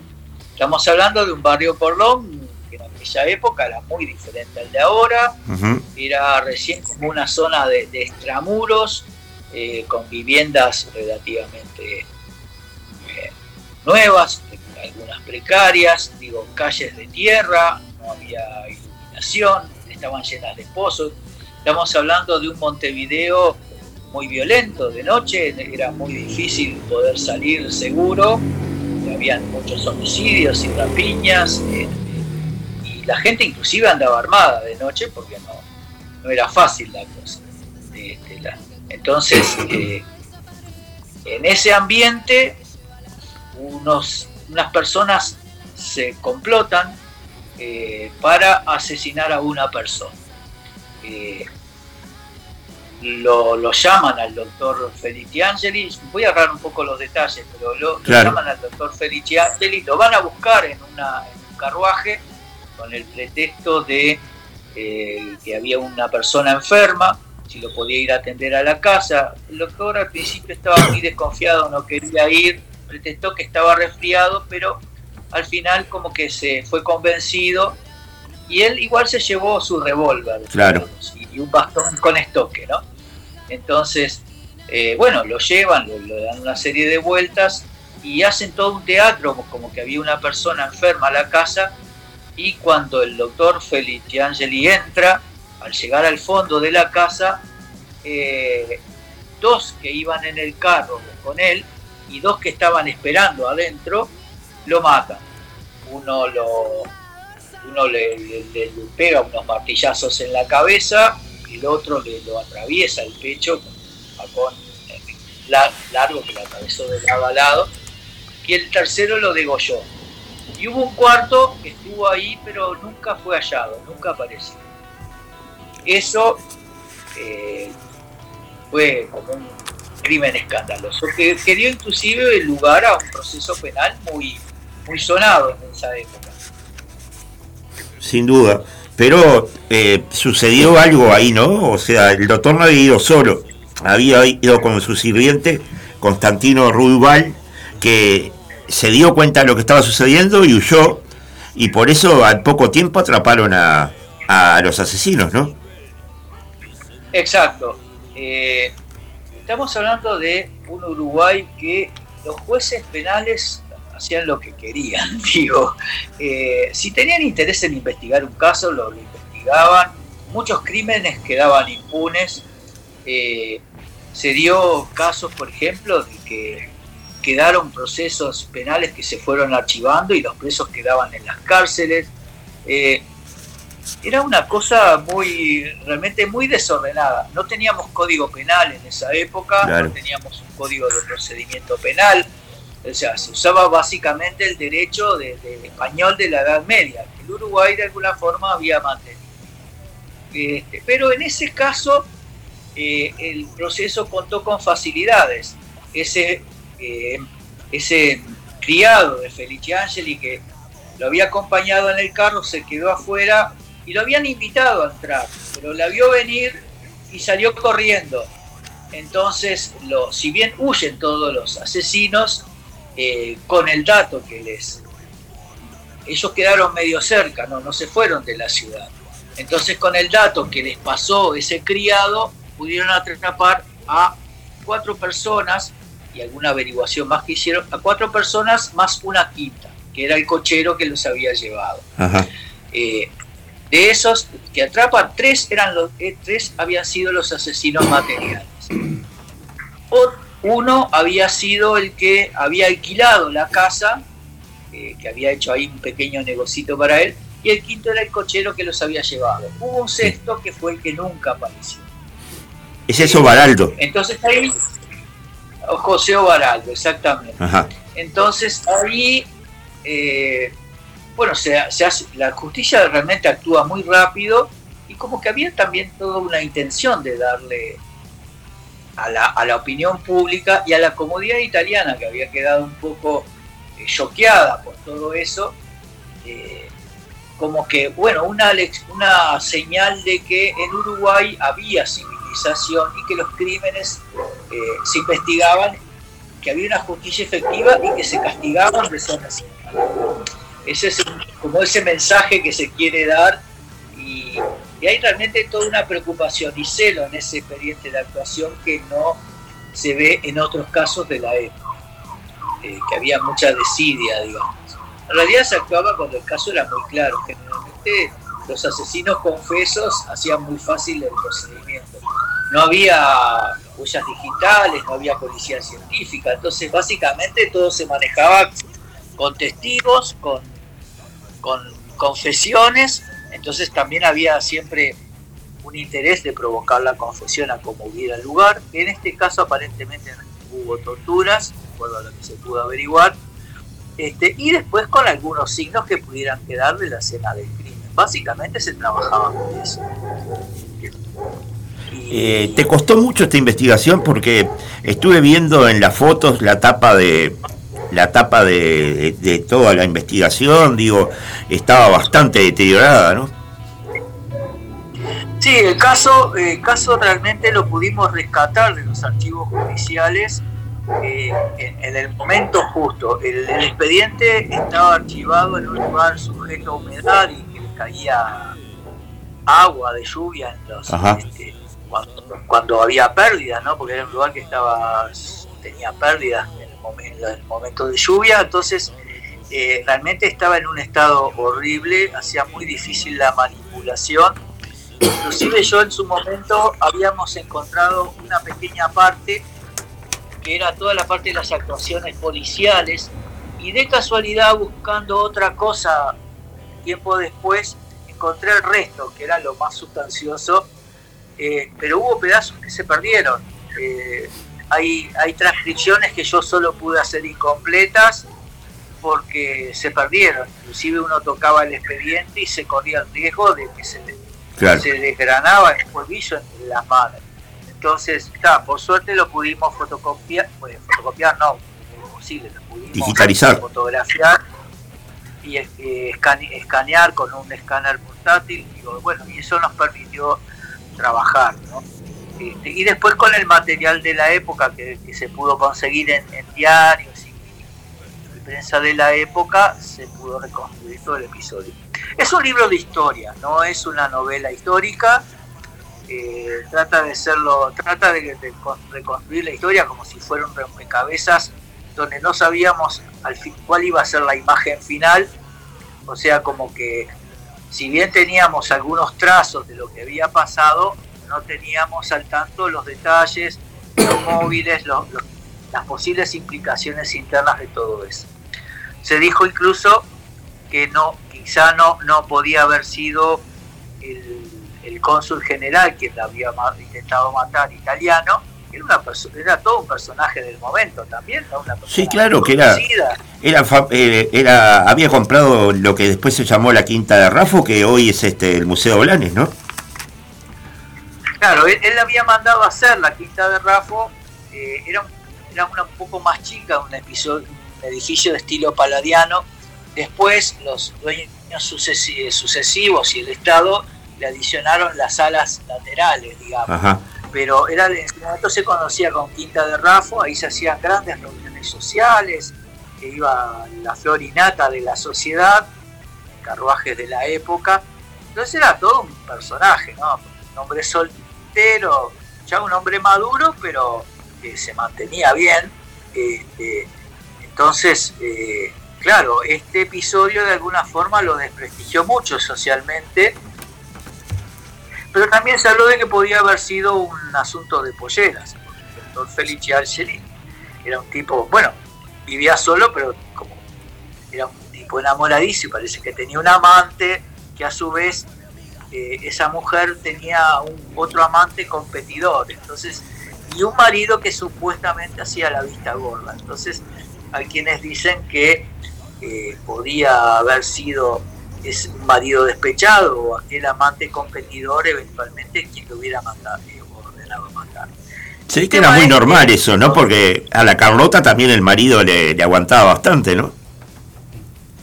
Sí, era sí, era todo un tema, pero entre los italianos eh, ellos tenían sus códigos. Entonces una de las cosas que se habló es que podía haberse tratado de una vendetta a la italiana. Entonces, claro, algunos empezaron a sospechar del, cónsul, ¿no? como que era un problema en italiano. Quedó ese tema planteado. El tema es que desde el marido despechado, del amante competidor, pero eh, la justicia ya teniendo tres asesinos materiales y a los principales implicados materiales, se preocupó mucho en averiguar quién era el autor intelectual. Claro. Eh, de, pero sí el dato que tres, tres de los asesinos, o sea, quienes, quienes este, lo mataron materialmente, no el que había alquilado la casa, que se siempre negó todo, eh, dijeron que el, le habían, el, quien los contrató, que fue el, asesino que desapareció, les había prometido que le iban a pagar mil pesos a cada uno si mataban a una persona. Que era muchísima plata. Y para tener una idea, mil pesos de la época, por los cálculos míos, eran como unos 21 mil dólares de ahora. Claro. O sea que bueno, eh, para muchas personas puede ser el precio de la vida de otra persona. Sin duda, sin duda. Y bueno, contémosle al, al público cómo terminó esta historia, ¿no? Con el fusilamiento en la Plaza Artola de estos, de estos cuatro este, hombres que en realidad eran muchachos de, de entre 19 y 20 años, ¿no? Sí, vamos a aclarar que lo que se pueda decir en este programa, el tiempo es tirano, digo, son solo como los titulares, ¿no? Claro. Todos los detalles. Que lean el libro. Lo, más sustancioso, pienso que está en el libro, digo, eh, y bueno, y sujeto siempre a revisiones, ¿no? Inclusive hay un dato que yo me lo, me lo voy a reservar para la presentación, que no está en el libro. Pero después vamos a hablar de eso. Este, que no está en el libro a propósito. Ajá. Este, que no está porque fue un dato que yo no, no nunca pude corroborar, corroborar y quedó como una especulación. Claro. Pero eh, finalmente, al cabo de, un juicio muy resonado, eh, termina con cuatro condenados a muerte. Los asesinos materiales que pudieron atrapar y el de esta persona que había alquilado la casa y si bien había el fiscal pedido 10 años de penitenciaría para él, eh, el jurado y el juez lo terminan condenando a muerte, lo cual me pareció una cosa rarísima, digo, porque digo, tanto antes como ahora un juez no condena por más de lo que pida el fiscal. Si el fiscal pide 10 años, por ejemplo, bueno, el juez podrá dar 10 años máximo, podrá dar menos, pero no puede dar más ni una pena más grave. Entonces acá, le, pero el tema es que el jurado lo encontró. Teníamos juicios por jurado en esa época, ¿no? Cosa que ahora no tenemos. Eh, eh, teníamos jurados en primera instancia y en segunda instancia. En ese momento todavía no teníamos alta corte ni suprema corte de justicia, o sea que todo se liquidaba en la apelación. Eh, entonces, pero el jurado lo encontró culpable del homicidio, eh, o lo encontró como uno de los responsables del homicidio, pese a que su participación había sido más bien de, un cómplice o de un coautor. Entonces, eh, que también fue una cosa criticada en su momento por uno de, los jurados que fue disidente, eh, en público, ¿no? Este, inclusive por la defensa, ¿cómo podía ser que hubo un hombre que pidieron 10 años, pero lo condenaban a muerte? Entonces, por una pena mucho más grave, cuando no era lo que quería el fiscal. Y después el otro, el cochero, fue condenado a tres años de penitenciaría y obligado a ver la ejecución de los demás. Eh, en aquel momento la, la, pena de muerte no, no era mal vista este, por lo menos por el, por el pueblo en general. Digo. Sí, en esa época eh, empezaron a manifestarse opiniones en contra.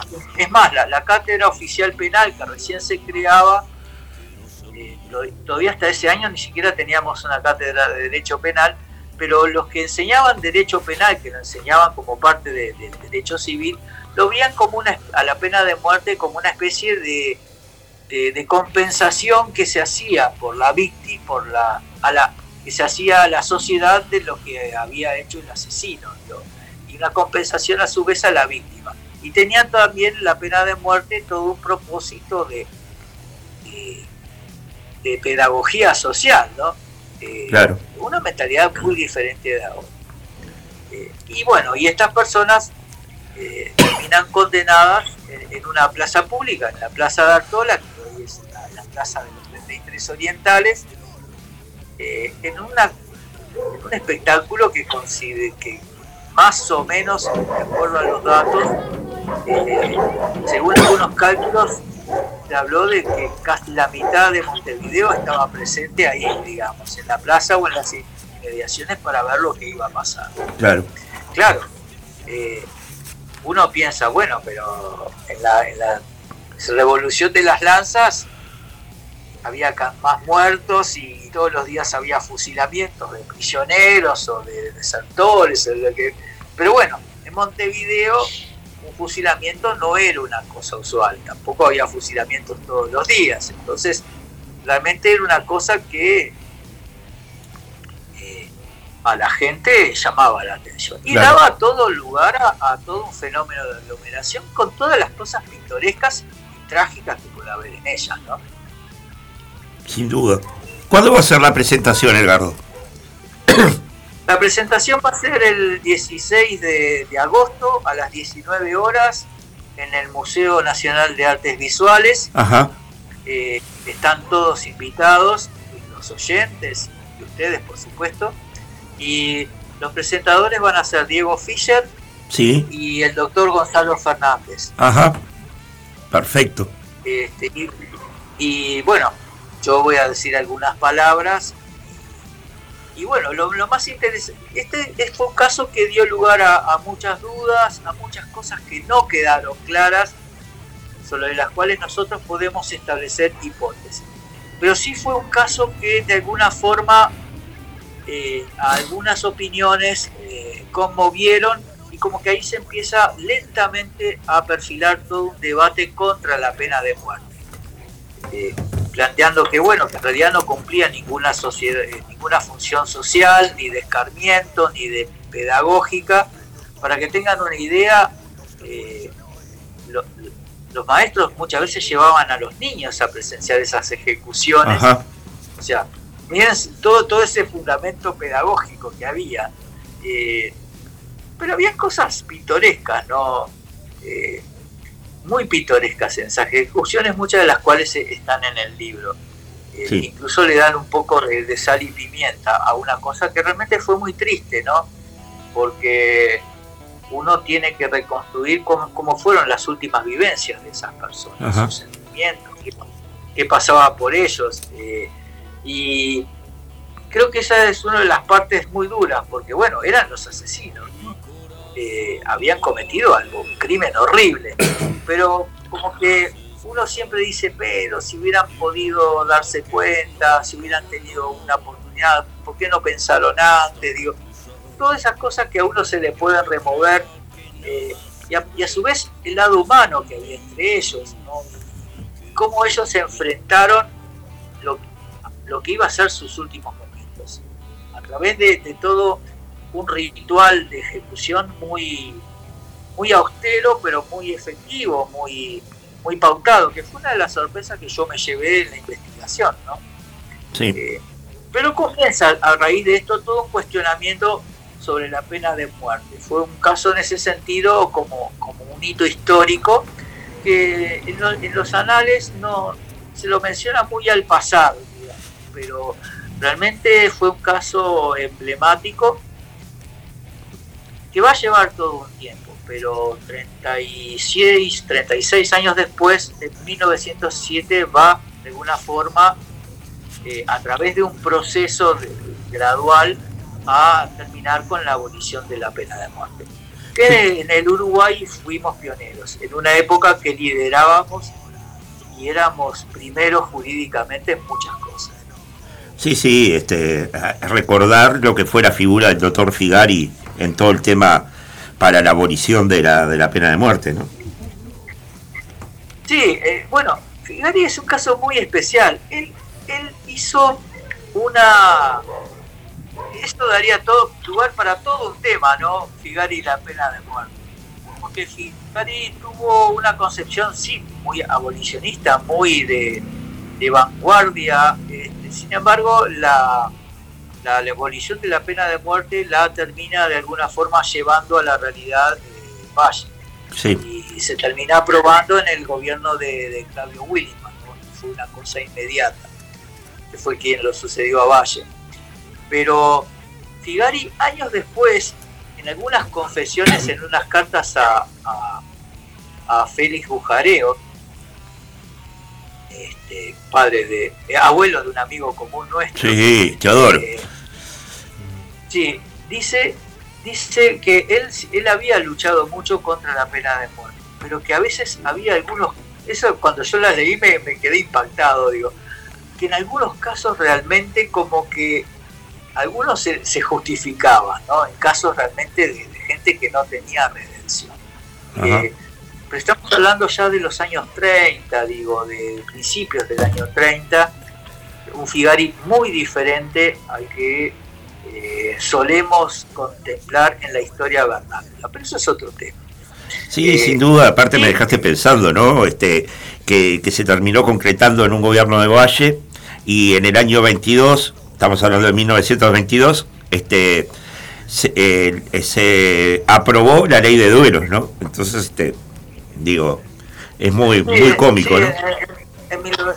sí, bueno, ese, ese es todo otro tema. 1920 tiene que ver mucho con el tema del duelo de Washington Beltrán. Claro. Eh, y a su vez había todo un tema jurídico ahí. Está muy bien contado en el, está muy bien tratado en el libro de Diego Fischer. Sí, ¿qué tupe? que, muestra muy bien cuál fue en realidad la verdadera intencionalidad de esa ley de duelo. Sí, sí, sí. Este, sí, de que Valle no fuera preso. Exactamente, exactamente. Pero que, fue así, digo, no, no, no, no, no hay que, establecer relatos en la historia. Yo creo que a veces como que tratamos de, de, mostrar la historia maquillada con determinadas perspectivas o determinados sesgos y en realidad los hombres fueron como fueron, eh, sus blancos y negros no, no eran ni malos ni melos.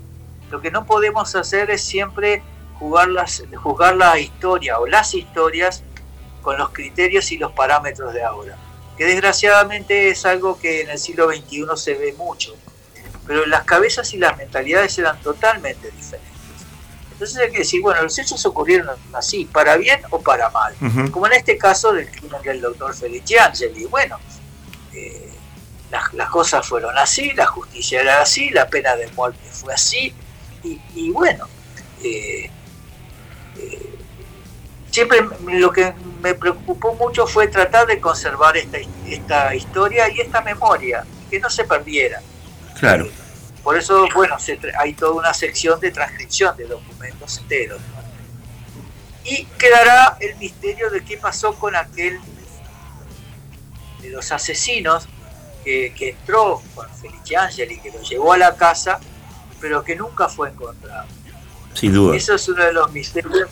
Eh, hay quienes dicen que lo mataron, este, que supuestamente uno de ellos lo, mandó matar para que no los conectara eh, con los otros, lo cual no tuvo mucha suerte, pero hay quienes dicen que se escapó, este, que se fue a Europa, pero también era muy común que los asesinos anduvieran por la calle y bueno, como ya en este caso ya habían, él quedó con orden de captura pendiente, pero como en este caso ya habían ejecutado a, a, los, a los que ya interesaba ejecutar, bueno, ya como que la justicia había dado su mensaje y no se preocuparon en saber más qué pasó de este señor.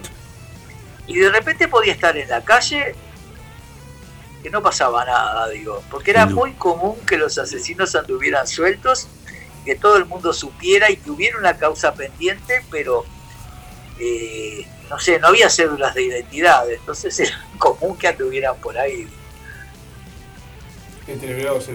Sí, sin duda. Edgardo, este, agradecerte que hayas estado una vez más en, la conspiración de los porteros. Este, siempre es un gusto este, entrevistar a alguien que uno considera un hermano y, quiere como un hermano. Y este y bueno, nos estaremos cruzando cuando en estos días o sin duda cuando presentes el libro y no me quiero no quiero obviar de que va a estar presentado por Gonzalo Fernández y hay que decir de que el doctor Gonzalo Fernández tiene muy buenos libros acerca de, eh, anarquismo uruguayo, ¿no?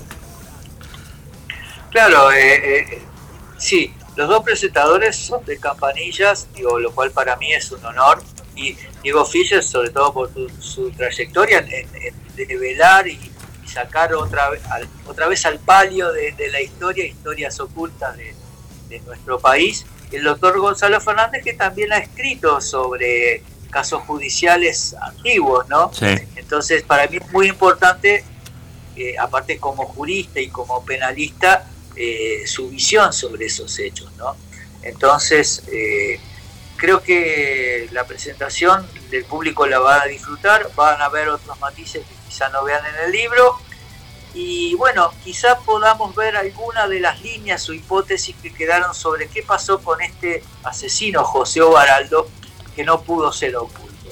Sobre todo por un dato que yo me encontré, pero no me daba para, no me daba para manejar una hipótesis eh, porque podría ser más bien una casualidad y o coincidencia. Sí, sí, el, nombre, el apellido me suena mucho, ¿qué quiere que le diga? Pero sin embargo, Ovaraldo, Ovaraldo yo traté de averiguar en Galicia, eh, porque en principio parecía que era un apellido gallego. Inclusive estuve averiguando y bueno, allá eh, tengo un conocido que, es catedrático gallego y novelista, pregunté por este apellido y me dice, mira, me suena como de, del norte de España o de Asturias o de Galicia, pero yo realmente no, no conocí ni encontrado y no, no he encontrado ninguno baraldo.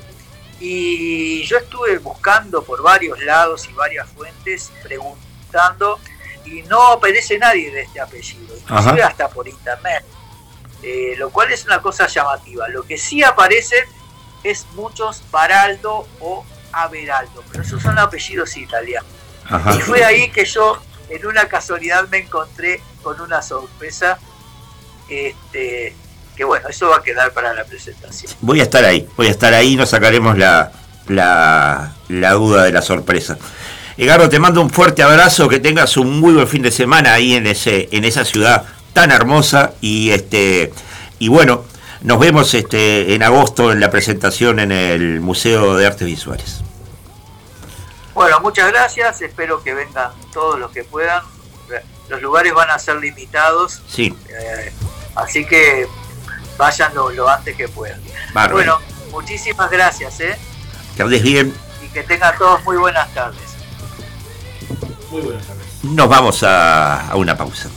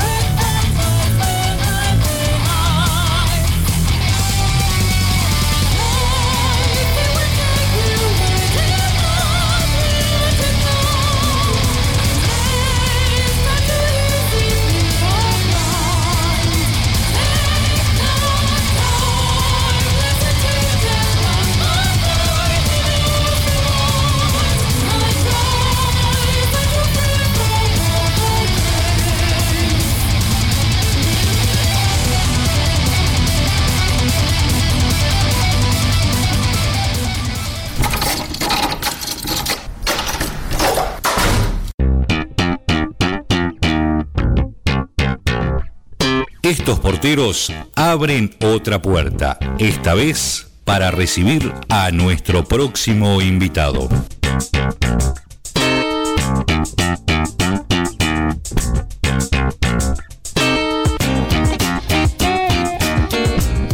No maldigas del alma que se ausenta, dejando la memoria del suicida.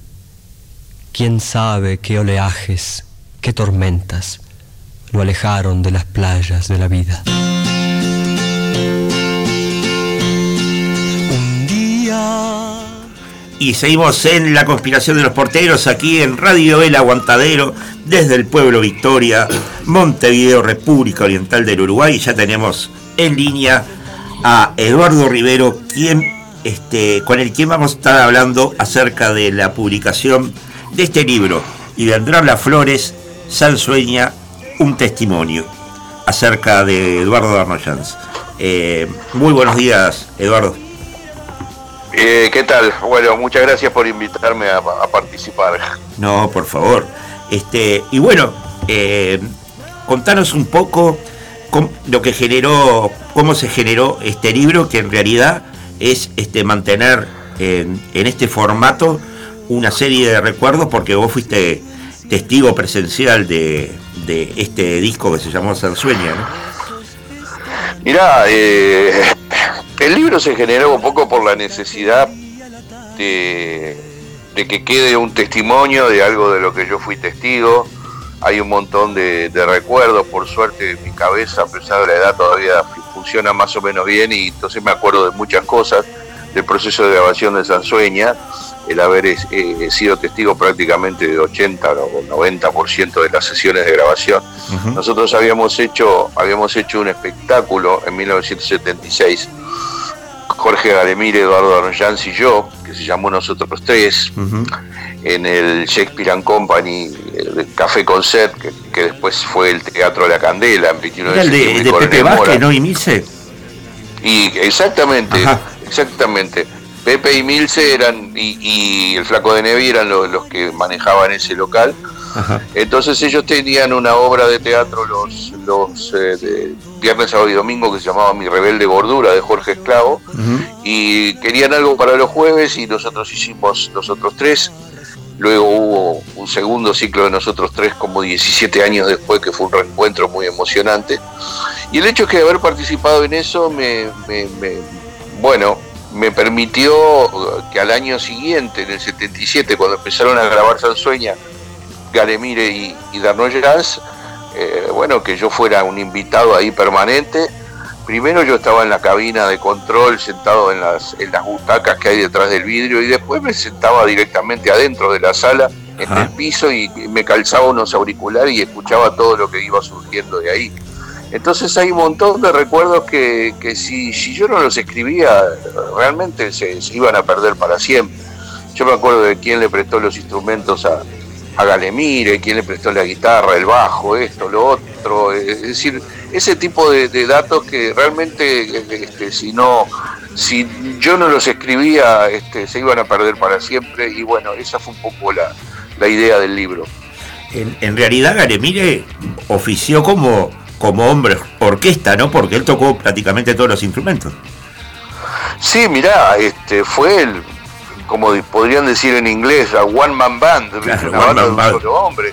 Claro, totalmente. Este, yo recuerdo, por ejemplo, hay una canción en Sansueña que es en un rock and roll, o Cápsulas también, que es más conocida todavía, donde Galemire toca el bajo, la batería y las dos guitarras eléctricas. Es una banda de un, de un hombre solo.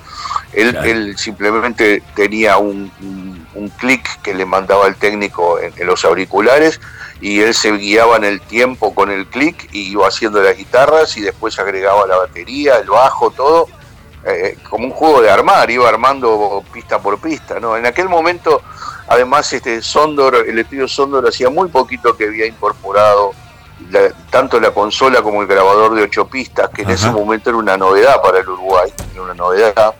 Entonces eso permitió, el, el, multipistas permitió que pudiera hacer eso, ¿no? Vos sabés que me hizo acordar mucho a, a Paul McCartney, ¿no? En su primer disco solista, donde también tocó todos los instrumentos. Sí, sí, el disco McCartney de 1970, ahí, ahí McCartney hizo, hizo eso, justamente, tocó todos los instrumentos. Pero hay otro ejemplo uruguayo, eh, Mateo, en Mateo Solo y en Celame, de algún modo, grabado en Estudio Guión de Buenos Aires, también hizo prácticamente todo él, ¿no? Claro, claro. Es más, tu próximo, tu próximo libro es sobre el quinto, ¿no? Sobre el quinto, estoy preparando un libro sobre el quinto, ¿sí? Porque un poco pasa lo mismo. Esto lo hablábamos con, con Ángel Atienza del, sello editor de Perro Andaluz, por donde sacamos el libro. De, yo, por, por razones de edad y todo lo demás, eh, bueno, llegué a ver tocar el quinto en persona. Claro. Entonces también son recuerdos que si, si no quedan escritos ahí se lo va a llevar el viento. Así que bueno sin duda, sin duda. Aparte una banda donde, donde estuvo el Nero Rada, Mateo y otros, ¿no? Y otros, Urbano Moraes, Chichito Cabral, en fin, Luis Sosa, grandes músicos, aparte de una banda maravillosa totalmente, totalmente maravillosa. Increíble, qué increíble. ¿Y cómo era el Darno? yo lo, yo lo conocía, el Darno, es más, cuando era estudiante inicial me lo cruzaba en Pupas, siempre ahí en 18 de agosto. Siempre estaba en Pupas, siempre estaba en Pupas. Mira, él tenía dos escritorios oficiales, Pupas al mediodía y, de noche estaba en, este, en el Lobizón. En el Lobizón. Eh, sí, sí, siempre lo encontraban allí la, la gente. Y el Darno era un tipo, mira, el Darno, el Darno era un gran mimoso, era un este, ¿cómo te digo?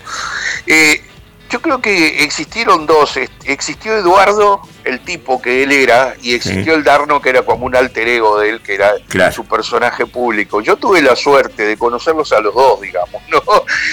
Íntimamente conocerlo, tuve, tuve eh, más de treinta y pico de años de amistad con el Darno, los ciclos nosotros tres, el haber participado en las sesiones de Sansueña. Yo, yo en Sansueña en realidad lo único que hice en concreto fue cantar coros en ni siquiera las flores, yo estuve ahí en el coro también. Pero este, pero los conocí a los dos. El Darno era, eh, eh, la parte mágica del Darno era que era, un, no solo un creador maravilloso, un baladista increíble y en mi opinión uno de los dos o tres más grandes letristas que ha dado el Uruguay. Pequeño país que ha dado grandes letristas el Uruguay y el Darno sin duda es uno de ellos. Y después él era, él era como, como Eduardo Bueno, era, era, este, era una cabeza de primera categoría, un auténtico intelectual, no, no de los que posan de intelectual, sino un intelectual auténtico, un tipo de una cultura exquisita en, muchísimos planos, este, y ya te digo, como, como artista era algo absolutamente fuera de serie, era uno de esos grandes artistas que no se parecen a nadie. el Darno era igual a él mismo. Este, Porque vos decís, no, pero en el Darno influyó Dylan, por ejemplo. Sí, sí, pero él no imitaba a Dylan. Influyó, por supuesto, pero no, no, no lo imitaba. El Darno, el Darno era, era alguien que hacía canciones que sonaban a él, no sonaban a más nadie, ¿verdad? Es así. Sí, sí, a un Dylan que después lo teloneó y, ya sabemos cómo, cómo lo, la pasó el Darno ese día, ¿no? Vos sabés que hay una, hay una historia, hay una anécdota muy graciosa. A ver. Al día siguiente, al día siguiente de, ser telonero de Dylan en el cilindro, yo fui a almorzar con el Darno a Pupas, justamente que tú nombrabas Pupas ahí, 18 y Roslo, por ahí. La casa de las empanadas, eh, en 18 de agosto. las empanadas, Sí, sí, la casa, la casa de las empanadas. Y este, y resulta que le digo, che, Darno, ¿y cómo estuvo ser telonero de Dylan? Porque Dylan había sido, junto con los Beatles, creo yo, una fuente de inspiración para el Darno constante, ¿no? Y me dice, bueno, la producción me dio entradas en la primera fila, dice. Entonces yo me senté en la primera fila. Y sale el tipo y era Dylan como diciendo, era él, ¿viste? Era Dylan. Y me dice, entonces Rivero, yo desplegué todo el lloramen, como si fuera el velamen de un, de un, de un barco, ¿viste? Desplegué todo el lloramen, como que se puso a llorar de la emoción, ¿no? Y, pero me hizo mucha gracia la, la, expresión que utilizó, que era bien típica de él, esos inventos idiomáticos que, que, en lo que él era un maestro, ¿no? Así que eso, eso me quedó para siempre. Y bueno, este disco tiene mucho de, eléctrico, ¿no? Este, después de, este disco vendría el canto popular y todo eso que no veían muy bien la, parte eléctrica de, la música, ¿no? Bueno, vos sabés que uno de los... Eh, todo, todo el periodo dictadura, postdictadura, todo eso fue un gran drama, un gran drama político, un gran drama social, un gran drama cultural, un gran drama en todo sentido, ¿no? Una de las cosas es la estupidez de mucha gente que acusó la guitarra eléctrica de foránea, ¿no? Entonces se armaron unas, unas este, polémicas bizantinas totalmente estúpidas. Te cuento una si querés. Sí. Bonaldi diciendo justamente eso y Omar Herrera respondiéndole que el canto popus iba a ahorcar con una cuerda Fender. Claro, exactamente. Además, este, por ejemplo, gente del canto popu que acusó a los a los tontos de imperialistas porque habían ido a tocar en una fiesta de empleados de Montevideo Refresco, embotelladora de Coca-Cola. Bueno, te sumo otra. Eh, te sumo otra. Sí. Los traidores cantando en un acto de Tarigo, ¿no? En el año 89. Claro, claro, bueno. Entonces, siempre hay un idiota que es más realista que el rey acá, ¿no? Es así. Entonces, este, entonces eh, ese, ese tipo de polémicas se terminó la polémica. Cuando en el 84 vino la restauración y el gobierno del Partido Colorado, fíjate lo que son las cosas, ¿no? Organizó tres fiestas, una en la Plaza Independencia, una en la Plaza Cagancha y otra por el obelisco. En el entrevero. en, el entrevero. perdón, perdón, perdón, en el entrevero. Donde tocó claro. Claro, y en uno esos escenarios estuvieron eh, Silvio Rodríguez y Pablo Milanés. En la planada de la Intendencia, que, era el álbum blanco. Claro, que vinieron, que vinieron con, con una banda llena de instrumentos eléctricos. Entonces, a partir de ahí, se todo el mundo se cayó la boca y nadie dijo ni mu después, ¿no? Sí, sí. Este, fue, fue muy divertido eso. Sí, sí, lo recuerdo claramente. Yo tengo 61 años, o sea que date cuenta que claro, en el 80 voté por primera vez, en el 85 salí a ver todos esos escenarios. Sí, sí, sí, sí, por supuesto. O sea que, que no solo tuvimos el, el drama de la dictadura, sino ese tipo de, cosas totalmente absurdas, ¿verdad? Así que bueno. Bueno, de hecho, de hecho, este eh, el, el, Darno, este, este, este disco lo hizo en el 77, me dijiste. Sí. Y al, y al poco tiempo fue prohibido. Y sí, sí, sí, puede ser, sí, puede ser, sí. Yo creo que hasta los 80 no, no le sacaron la prohibición al darnos. Yo lo recuerdo. No, lo que pasó, lo que pasó, mira, nosotros cuando hicimos nosotros tres en el 76, el día del estreno, sí. estábamos haciendo la prueba de sonido, vinieron, vinieron los que TGD y se lo llevaron al darnos y, y, al, dijimos, bueno, no hay espectáculo. Y al rato lo soltaron. Es decir, lo, lo, lo, lo perseguía permanentemente. Y vos sabés por qué era, porque el Darno había sido invitado a, ir a Alemania a, una, a un encuentro de la Alemania del Este de, juventudes de los partidos comunistas, de Qué, sé yo. Y el Darno no fue, porque no quiso, no sé qué pasó, y fue, en su lugar fue Leticia Moreira, fue otra gente, ¿no? Mira. Este, pero, pero los tipos estaban convencidos de que había ido y el tipo no sabía cómo convencerlos de que en realidad no fue, fue invitado, pero no fue. Y ese era un poco el argumento que utilizaban, ¿no? Lo volvieron loco con eso. Fue una cosa impresionante. Sí, sí, yo lo recuerdo, lo recuerdo el Darno después, ya entrado a los 80, eh, este, tratando de nuclear a, cantantes comunistas, ¿no? lo recuerdo a él y a Gabriel Pelufo, sobre todo. Claro, claro. El Darno, el Darno era muy gracioso, mantuvo, mantuvo toda la vida una, un prendedor que era como la voz y martillo que lo usaba en el saco, en el, en el ojal del saco, cuando ya, se, ya había venido la caída del muro de Berlín, la perestroika y todo ese revisionismo histórico que vino, él mantenía igual la, cosa, ¿no? La, insignia. Este, en fin, era algo muy pintoresco. Yo tuve suerte de verlo por última vez, este, no en vivo, ¿no? sino como público, el Darno como público, el día que le hicieron un homenaje en la Cita Rosa a quien fue mi profesor también y el del Darno, el Bocha Benavides. Al Bocha. Claro. Un el, Bocha, el Bocha es un fenómeno. sin duda, sin duda. ¿Y cómo se extraña? ¿no? De hecho, de hecho Sansueña sale de, un poema del Bocha. Sí, hay muchos, hay Sansueña la palabra Sansueña por supuesto porque está en, en los reflejos, por ejemplo, ¿no? en la letra de los reflejos. Este, que dicho sea de paso, este, cuando se hizo un homenaje al Darno en el Teatro Solís y a mí me invitaron a ir a cantar ahí, yo elegí cantar Los Reflejos y también canté Flash del disco El Trigo de la Luna, que me parece una obra maestra. Es sí, sí, lo recuerdo, cuando se hicieron los 10 años. Claro, exactamente, exactamente. Este, y después yo lo que me acuerdo también con el Bocha es que el Bocha y yo fuimos los que presentamos el libro de Marcelo Rodríguez sobre el Darno. Ajá. Eh, y, este y cuando iba a empezar la presentación el Bocha me dice ¿cuál es tu canción favorita del Darno? Le digo Flash y me dice la mía también y fue, eso fue una cosa muy pintoresca también que los dos tuviéramos esa misma canción como preferida ¿no? Claro.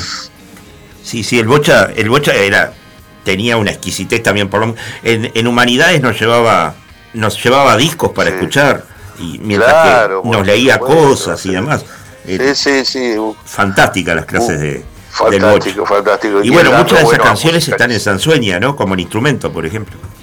El instrumento, este, pero por ejemplo en el, en el, en el disco Las Quemas, en el álbum anterior, hay, hay un montón de letras del Bocha. Es, el disco donde el Darno hizo más musicalización del Bocha. Por ejemplo, cosas, cosas maravillosas como canción de Trasnoche, por ejemplo, que es algo increíble, ¿no? Así que está, por eso te digo. Bueno, decime. Sí, este, este disco Sansueña es el tercer disco de, del Darno, sí, ¿no? Tercer disco, claro, claro. Primero canción de muchacho, después Las Quemas y después Sansueña. Y luego de Sansueña vendría un disco que, del punto de vista musical, para mucha gente fue el mejor del Darno, que es este que es el, surcidor, ¿verdad? es una cosa impresionante. Sí, sí, surcidor. Este, contanos un poco lo de la guitarra famosa que Galemire modificó. Bueno, Galemire modificó, o sea, había, había una escasez de recursos tremenda y no existían todos los instrumentos caros importados y demás que tienen los pibes hoy en día y que están a disposición de todo el mundo. En esa época era muy raro que alguien trajera alguna guitarra Fender o algo. Había un importador que se llamaba Saúl Descoins que traía alguna cosa, pero era carísimo, ¿no? Entonces este, salieron el Darno y el Gale a, manguear instrumentos de amigos, ¿no? Porque era lo que se podía. Entonces había, había un pibe divino, pero divino, este, de, la, barra del Darno, que el Darno estaba viviendo en una casa de Juan María Pérez, de Adriana Tipman, una, y ahí se nucleaba. La de la marmolería. la marmolería, en esos años súper oscuros. Y uno de los pibes este, le prestó a Galemire una guitarra este, brasilera, Giannini, y el Gale, como necesitaba tener un sonido tipo folk, tipo Dylan, le cambió las cuerdas y le puso cuerdas de acero a una guitarra que naturalmente era para cuerdas de nylon, ¿no? Y el invento, el engendro funcionó y con esa guitarra fue que se grabó el solo maravilloso, el solo de guitarra de cuerda de acero de, final, de final, claro. Claro, lo grabó con esa guitarra. Así que. ¿Qué, tema final, ¿no? Es algo maravilloso. La letra, cuando dice, cuando dice ahora que no hay nada sino fotografía, cartón donde la vida es rosa imaginada, este, es ese tipo de letra, es algo maravilloso.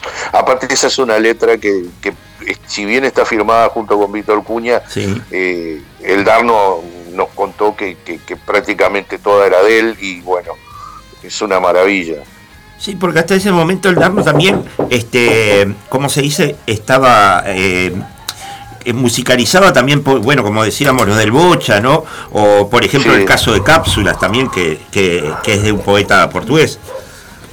Eh, José Asunción Silva, ¿no? Este, no, el, el, Darno, curiosamente, con toda la fama o la, trascendencia que se le ha dado merecidamente a Sansueña, eh, en realidad el Darno en Sansueña tiene una sola letra que es de él, que es Memoria de Cecilia, que está íntegramente firmada por él.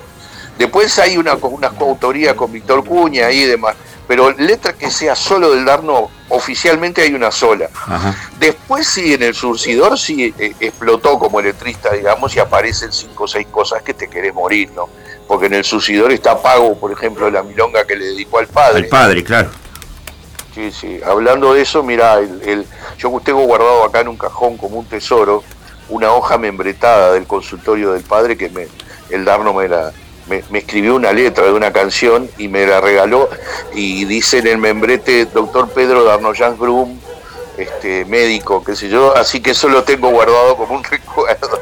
Claro. Claro, sí, y para atesorar, ¿no? Como, como mi amiga Gira Panzardo que tiene aquella famosa tipo bufanda roja que usaba el, el Darno y algunas cosas más, ¿no? Y bueno, y, Alejandro Ferradas. Y Ferradas. Estuvo también que acompañó al Darno en la época que lo acompañó Sira Panzardo también. Alejandro tiene la, la, célebre guitarra Gibson que, usó el Darno muchos años, ¿no? Sí, claro. Que una guitarra de, modelo de serie que, que, no era de las Gibson más caras ni más completas, pero que vaya si le rindió, ¿no? Mira, bueno, Eduardo, quería agradecerte que, hayas estado acá en la conspiración de los porteros en este día sábado y y bueno, estaremos atentos a cuando salga el libro del quinto. Exactamente, me encanta el título del programa, está bueno ese programa, ese nombre está bárbaro. Muchas gracias, muchas gracias. Este, nosotros también escuchamos tu programa donde está en perspectiva, ¿no? En Radio Mundo. Ah, sí, sí, Radio Mundo, este, se hace tarde. Sí, se hace tarde, de 16 a 18 horas de lunes a viernes. De lunes a viernes. Bueno, gracias por pasarme el chivo. ¿Cómo no? ¿Cómo no? Mira, voy a tener que ir el lunes, voy a tener que ir el lunes hacia esa tarde y, pasar el aviso de tu programa también. Ah, te agradezco mucho. Te agradezco no, mucho. No, un abrazo, un abrazo grande y a las órdenes cuando quieras charlamos de vuelta. Bárbaro, notable. Buen fin de ah. semana. Igualmente, chao, chao. Nos vamos a una pausa. Vamos a una pausita y ya venimos con más de la conspiración de los porteros. Los que nunca volvieron a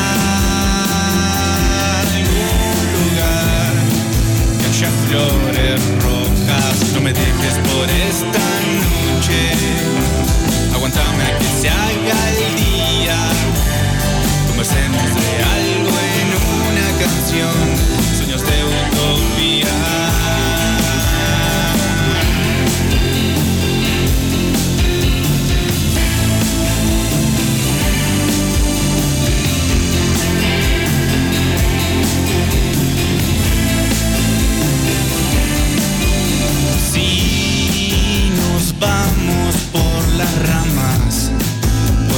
que interrumpa el sol que filtra la ventana. Quiero comentarte que bien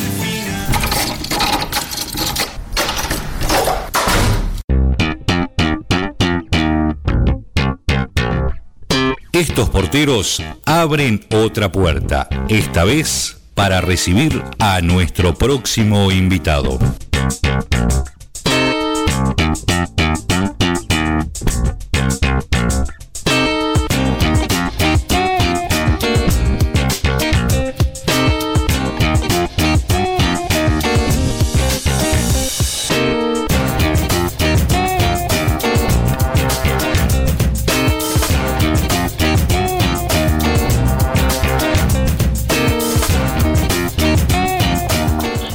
Estamos en Radio El Aguantadero, acá en La Conspiración de los Porteros, desde el pueblo Victoria, Montevideo, República Oriental del Uruguay, y ya tenemos en línea al cantautor, músico, escritor, Diego Presa, a quien le damos los buenos días y le agradecemos la deferencia de habernos atendido en este día sábado.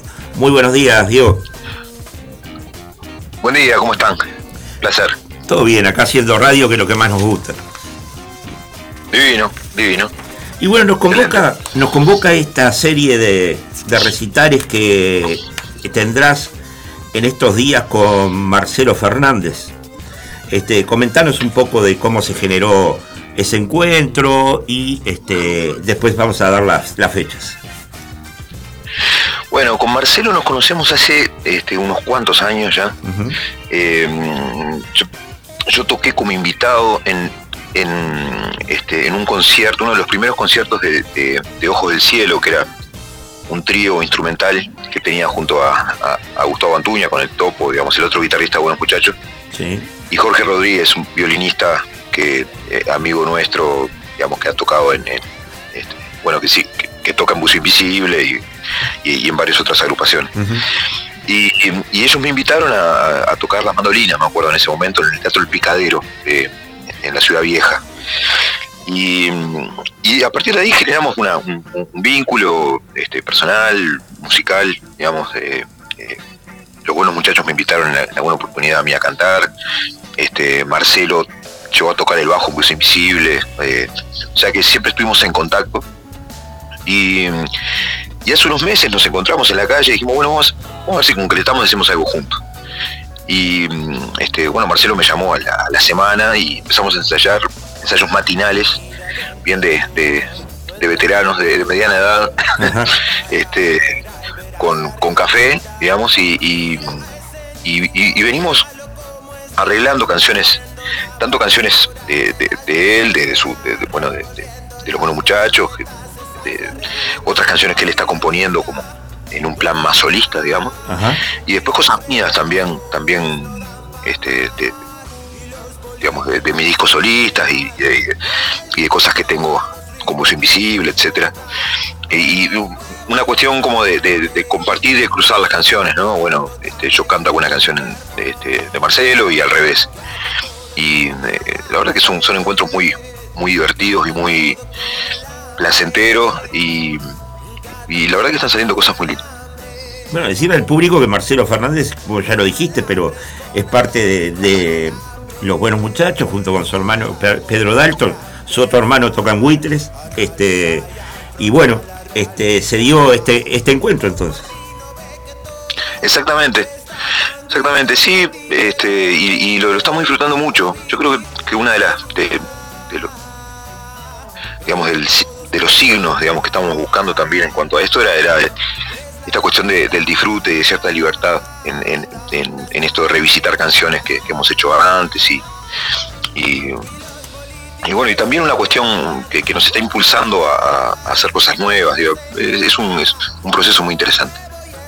Van a tener tres fechas. El miércoles 12 de julio en el Hormiguero, que es en San Salvador y Esquina Minas, este, donde vos ya has tocado varias veces también, ¿no? Este, después el jueves 13 de julio a las 21 horas en Cezanne Bar, que es en, la calle Leandro Gómez, en Las Piedras. Y por último, el viernes 14 a las 21 horas en la curandería, que es en Román Guerra, en Maldonado. Este, y bueno, después vendrán seguramente algunas otras fechas más. Sí, hacia, hacia adelante hay, hay, más cosas, sí, tenemos una, una agenda nutrida, por suerte.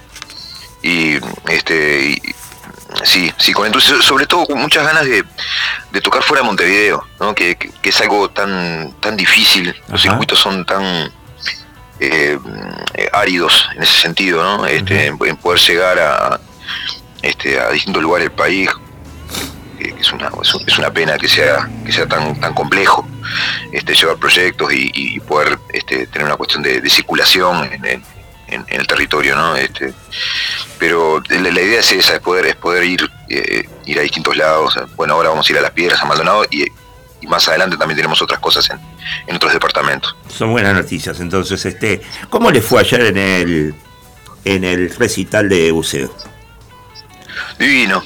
La verdad que fue un concierto precioso. Este, qué bueno que lo preguntes. Eh, fue, una, una presentación muy emotiva. A veces suceden esos encuentros este, en los cuales eh, creo que, dimos, como, dicen los futbolistas, dimos todo este, y, también recibimos un, así una respuesta de, la gente que se acercó a la cita rosa este, muy, muy, cálida y muy, muy afectuosa. Muy, este, fue, la verdad que fue precioso, precioso concierto. Sin duda, este, yo recuerdo haber visto, creo que fue el año pasado, en, el, ahí 18 de julio, espera que quiero acordarme, el teatro, la Lenny Goitinho, a, a Buceo, ah, y fue realmente tremendo concierto. Ah, qué bueno, qué bueno que estuviste ahí. Este, sí, bueno, con Buceo seguimos trabajando a nuestro, a nuestro ritmo, digamos, que es un, ritmo un tanto este, cansino, eh, pero, pero constante, y, bueno, para mí Buceo es como, es como mi familia, ¿no? Es como mi, cada vez que, toco es, es, volver a, mi hogar, digamos, de alguna manera. Entonces, este, se generan cosas muy, especiales. Sí, sí, ahí recuerdo, creo que eran los 25 años de buceo, si no me equivoco. Y este, Exactamente, sí. Y había una intervención de violín que fue increíble. Ah, qué bueno, sí. Sí, sí, aparte se está dando esto de... Eh, hoy hablábamos de Jorge, que, que, bueno, que, que, tocaba en Ojo del Cielo, en una agrupación en la cual tocaba Marcelo también. Este, sus hijos están tocando, o sea, Jorge hace 25 años toca en Música Invisible y ahora sus hijos, sus dos hijos que son adolescentes también tocan en Música Invisible, entonces se generó ya esa cuestión hasta eh, intergeneracional. Sí, es muy bueno, la verdad que es muy bueno. Y bueno, está muy prolífico, digo, últimamente también este has sacado, has hecho dúo con Julieta Díaz, este, la actriz argentina, cantante, este, y hace poco presentaron Río. Este, contanos un poco de cómo se generó todo eso. Bueno, la verdad que eh, fue un encuentro muy, muy este, inesperado, muy casual con, Julieta. Eh, yo la, conocía como, como actriz famosa, digamos, no, este, no, eh, pero ella se, acercó en su momento en, a través de las redes, ¿no? Plena pandemia. Este, se acercó un poco a lo que a lo que yo vengo haciendo, a mis canciones, le gustaron, me, escribió. Y de esa manera como sencilla, si se quiere, este, se fue generando un vínculo. Este, y en el 21 ya grabamos un, EP. Eh, ahí aprovechamos una, pequeña ventana que hubo, que ella pudo venir a, Montevideo a filmar unas cosas y con un permiso especial, digamos, en ese momento que estaban cerradas las fronteras. Claro. Y, ahí grabamos un, grupo de canciones que, bueno, fue ese, ese LP que se llama Está al revés de la sombra. Y a partir de ahí seguimos componiendo juntos. Ella escribe, eh, bueno, yo musicalizo básicamente lo que ella escribe, hay también algunos textos míos, pero en general el, proceso de trabajo es ese, ¿no? Yo me baso en, textos escritos por Julieta y, a partir de ahí vamos instrumentando, arreglando eh, las canciones. Y después seguimos, después de la, edición de, de ese EP, seguimos escribiendo canciones juntos. Y, bueno, y terminamos un, disco hace, muy poco que, se llama Río, que, ahí son 10 canciones y, lo estamos lo estamos tocando. hicimos como una especie de estreno acá en la Sabala Muniz hace poquito y lo vamos a presentar en la, lo vamos a presentar en la Cita Rosa en noviembre. Se va a hacer como, como el, la, la presentación oficial, digamos, del disco eh, este, con, toda la banda. Voy a estar voy a estar atento a eso porque realmente a la Zabala Muniz no pude ir, pero pero sin duda la cita rosa voy a estar presente. Qué bueno, me alegro mucho. Este, sí, después también estamos tocando en Argentina, ahora vamos a Tucumán, a este, eh, Buenos Aires, ahora también en, un espacio llamado Rossetti, en, en, agosto también vamos a, vamos a estar tocando esas canciones. Eh, la verdad que se, se genera una cosa este, muy, muy linda también con Julieta. Sí, sí, aparte Julieta es de venir para este lado del charco, también su pareja vive acá en Uruguay, ¿no? Gervasio, tal cual, este, un dibujante se dio la casualidad también que a Gervasio lo conozco hace muchos años. Ajá. Gervasio Troche, este, Troche es un ilustrador, dibujante muy, este, muy bueno y, con una, una, digamos, este, una trayectoria y una, y una obra que, interesa mucho en, en, Argentina, en Brasil, eh, está muy activo también. Está bien. ¿Y, y solista qué se viene, Diego? Mira, justo hoy hoy empecé a, eh, a presentar un, eh, un, concierto este, en, en La Balso el 17 de agosto.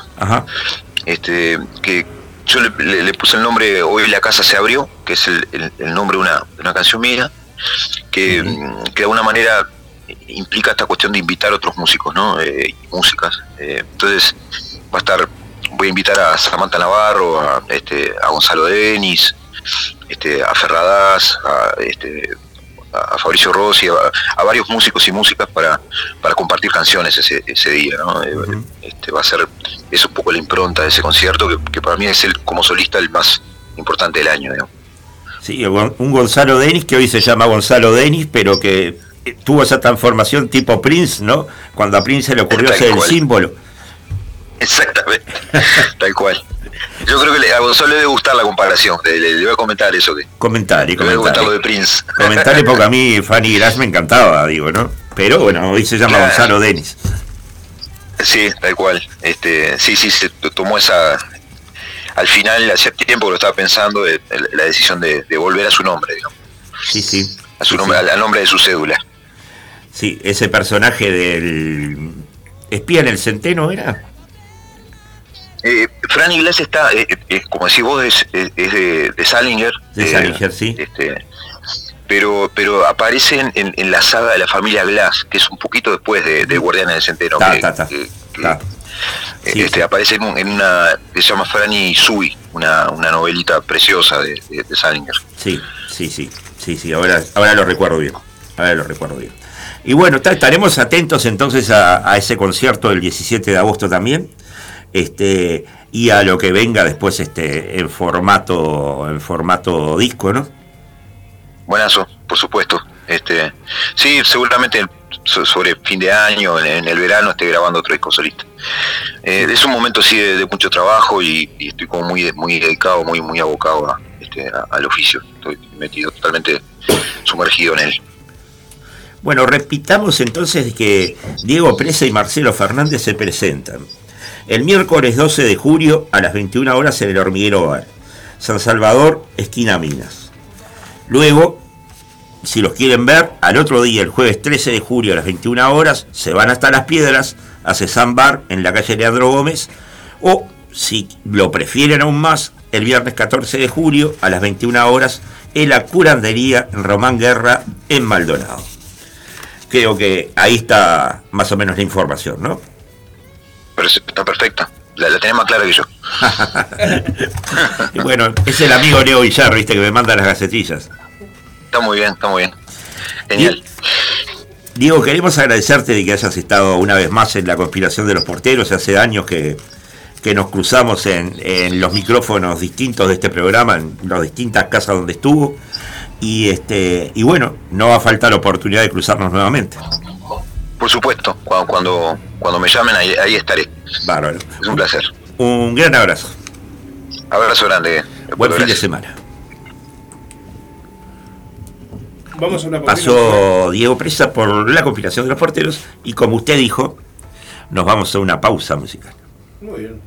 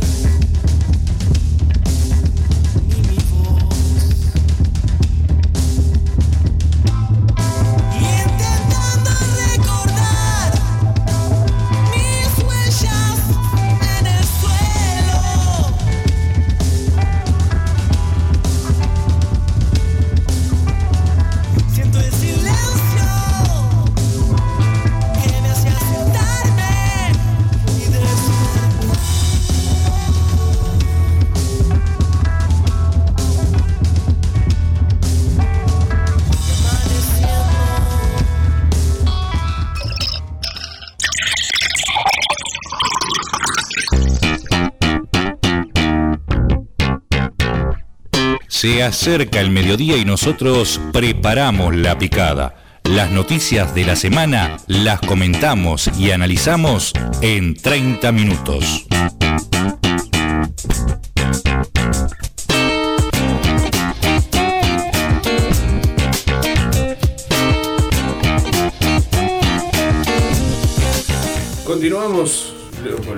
Seguimos entonces en la conspiración de los porteros acá en, la radio de la Aguantadero me trabé. En el pueblo Victoria, Montevideo, República Oriental del Uruguay, como me gusta presentarlo desde que empezamos en esta radio. Vio como es, ¿no? Eh, hay que cambiar. cosa que sepa toda la gente dónde estamos situados. Y bueno, una semana movidita, movidita, pero quien habló esta semana fue el ex senador, por ahora, Gustavo Penades, que le dio una entrevista a búsqueda. Es increíble lo que, lo que búsqueda pega. Antes lo hacía con José Mujica, que José Mujica usted sabe que lo llamaba una semana antes para decirle lo que iba a pasar, lo que iba a decir el Ejecutivo. Entonces, claro, búsqueda siempre tenía este, toda la noticia una semana antes. Entonces, evidentemente, ¿quién dio la noticia? Búsqueda. Y bueno, y en este caso, este, nuestro colega Federico Castillo eh, logró esta, esta eh, entrevista bastante revuelta porque va para atrás, viene para adelante, ¿no? En la que Penades dice recibir amenazas por las redes, pero también dice de que él cuando sale a pasear el perro, él vive en, en el Parque Rodo, cuando sale a pasear el perro, cuando va al supermercado y todo, la gente lo, saluda y todo lo demás. Cosa que me parece muy loca, porque no sé si estás enterado de que hace poco se hizo una encuesta para ver lo que la gente pensaba de Penades y más del 50% de los uruguayos dijeron no conocer al tal senador Penades. Entonces, ¿cómo puede ser que la gente, o sea, es medio como incongruente, ¿no? Este, y bueno. Que hay, algo que no cierra ahí. No cierra, no cierra. Muchas cosas no cierran. Muchas cosas, con Penadez muchas cosas no cierran. Pero yo ya adelanté en mi red Facebook una presunción. A ver. Y me baso en, en esto. Todavía tenemos el caso de Operación Océano Abierto. Sí. ¿Está? Y es más, esta semana murió eh, un alto dirigente nacional, este, Víctor de la Valle, que también en algún momento estuvo implicado en todo eso, ¿no? En la Operación Océano. En la Operación Océano. Este, Murió, vale recordar, por cuestiones naturales, ¿no? Sí, sí, sí, sí, no, no, no, no, murió por esto, digo. No, no, obviamente. Este, justo estábamos comentando esto y... no, me hizo, me, hizo acordar ahora, este, para, para de paso este, decir que había muerto Víctor de la Valle. Claro, pero cuando a veces, cuando, no sé por qué, pero lamentablemente últimamente, cuando hay un político investigado, siempre muere alguien, no sé por qué, pero... Bueno, en este caso hay un muerto. Contalo. Sí, claro, en este caso hay un muerto. Ahora ya vamos a llegar a eso, pero estaba hablando de la presunción que yo saco. Ojalá me equivoque, ojalá me equivoque, ya lo, vengo diciendo. Mi presunción es, ¿qué va a pasar si a Gustavo Penades lo encuentran inocente?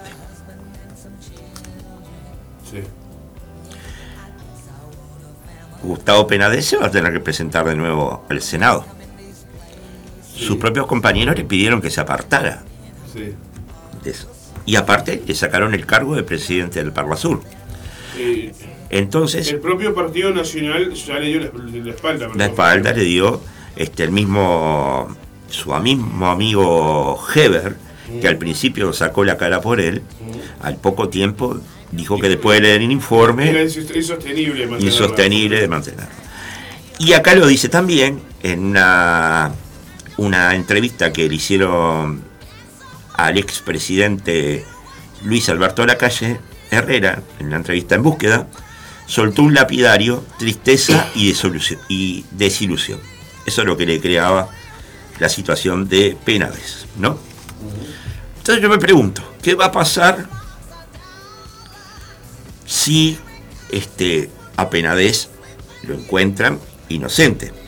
Cosa que yo presumo, ahí está la presunción, de que es lo que va a terminar finalizando y siendo. ¿Por qué? Porque esta entrevista tiene una riqueza que te deja una cantidad de dudas a partir de ahora. Y hay otra cantidad de cosas que no la dice en la entrevista porque están dentro del sumario. Entonces, evidentemente, no puede hablar este hombre. Pero mira lo que dice, esta frase es lapidaria. Tengo la tranquilidad de que después voy a escribir algo para Netflix y me voy a hacer millonario. Eso dice eh, Penades eh, apelando a su total inocencia. Ahora, en Radio Universal hay una, una entrevista, ¿no? Una investigación periodística, en donde coincide un poco con la posible versión esa de que la estrategia de la defensa legal, eh, de, que en este proceso que lo tiene envuelto desde hace más de tres meses, o sea que ahí aparece de nuevo la militante blanca Romina Celeste Papazo, que tuvimos acá en la conspiración de los partidos, ¿usted se acuerda? Sí, sí. Y que dijo cosas bastante fuertes acerca del Penades, ¿no? Este, bueno, ahí aparece en esta en esta investigación de este, la gente de Radio Universal un nuevo personaje. Es un nuevo personaje, bastante joven por sí, ¿no? Este, que fue muy conocido en un, en un tiempo. ¿no? La entrevista la realiza Pablo Fernández, este, la investigación, informa sobre la trama después de las denuncias en contra que había sugerido Penadeza en rueda de prensa al salir de su última comparecencia en el juzgado. En la investigación se revela la participación de Jonathan Mastropiero. Mm, Mastropierro. Mastropierro, exactamente. Dije Mastropiero porque estoy jugando con Lelutier. Un joven que cobró cierta notoriedad cuando se hizo pasar por familiar directo del magnate estadounidense Rockefeller y solicitaba viajes a empresas de remises presentándose como viceembajador juvenil de la Organización de las Naciones Unidas, ONU. Mastro Pierro fue procesado por cinco delitos, es así, de estafa por ese caso. En ese tiempo tenía 13 o 14 años, Mastro Pierro. Pero vaya que aquellos videos que eh, la militante Romina Celeste Papazo nos dijo y fue los que presentó como, como testimonio, esos videos donde Penadez saca de un cajero plata y le va a pagar a un, a un gurí y también adentro de un albergue transitorio, ¿no? Este, de un mueble, hablando bien claro ¿Quién se los proporcionó a, a Romina hacer este papá? Mastro Pierro. ¿No? Y aparentemente, porque Mastro Pierro fue el que filmó y fotografió apenas en el encuentro sexual en el año 2020, cuando tenía este, 21 años, es quien reclutó este, Mastro Pierro, ¿no? A la mayoría de los 11 testimonios para presentar en la fiscalía. O sea, a todos los testigos sin ser Celeste Papazo, lo reclutó Mastro Pierro. Y aparte, Mastro Pierro este, fue el que le pidió a Mausevin, ¿usted se acuerda quién es Mauvecin? Perdón, Mauvecin, el profesor de historia del Liceo Militar, Sebastián Mauvecin, ah, que está siendo investigado también porque aparentemente era el que este, proporcionaba el facilitador, facilitador de los eh, de los jóvenes niños. Sí. ¿Qué pasa? Escuche esto. Eh, usted quería que llegáramos a la parte del, muerto. Sí. Bueno. ¿Cómo se agregó un muerto a la causa? Dice la, la entrevista. Y además la defensa del legislador trabaja en una investigación que revela conexiones entre Mastro Pierro y un grupo de influencers de redes sociales en un lugar conocido como La Fortaleza, en el barrio Piedras Blancas, un sitio que fue escenario de diversas fiestas del ambiente gay. El informe de Radio Universal señala que hay fotos en ese lugar en el que aparece Sebastián Franco, el adolescente que fue asesinado en Sayago, y del que Romina Celeste sostenía que se disponía a declarar contra Penades. O sea, este muchacho fue conocido, el caso de, de Sebastián Franco, que lo, lo asesinaron unos días antes de que fuera a comparecer. Había sido desvinculado totalmente del caso. Fue desvinculado totalmente del caso, pero aparece en estas fotos donde acudía Mastro Pierro también, ¿no? Este, O sea que todo tiene algo que, que, ver en esta vuelta. Y el señor este, Penadez. Sí, ¿qué dice todo esto? Eh, dice que. Eh, perdón, primero voy a leer lo que le dijo, lo que le contestó Mastro Pierro, que le va a hacer un juicio a Penadez. ¿Un juicio? Sí. Este, por falsas calumnias y demás. Mastopierro anunció en sus redes sociales que la denuncia por difamación e injurias en contra del senador. No intente desvirtuar la investigación, deje de chicanear en frente a la justicia y hágase responsable de las atrocidades que viene cometiendo desde hace años. Este, usted sabe muy bien de que a Penades do vincularon como que iba al Parque Valle a levantar gurises, todos sabemos lo que es el Parque Valle, lo que es de noche el Parque Valle y demás, pero Penades dice que hace más de 15 años que no transita por el Parque Valle, pero, pero, pero, sí reconoce de que ha pagado por sexo a personas que ya habían pasado los 18 años. O sea que este, a ciudadanos que pasaron los 18 años. Este, no eran menores. No eran menores, pero tuvo que pagar por sexo, porque se ve que... y todos recordamos el famoso caso Maldonado del 222, que fue acosado por Penades y terminó haciendo una denuncia. ¿no? Penades dice para que la parte sentimental de, de esta entrevista, la vamos a leer, este, no llore, le pido eso. Para una persona que está cumpliendo 34 años de legislador, permanentemente electo, y para una familia que tiene su tradición y su apellido, esto ha sido realmente espantoso. Mi familia y yo estamos pasando los peores momentos de nuestras vidas. Y colorín colorado, pena de ese acabado. Eso por un lado. Por el otro lado te comentaba de que hubo un encuentro de un pozo en el Parque Valle y hay una crónica muy interesante acerca de todo lo que sucedió ese día.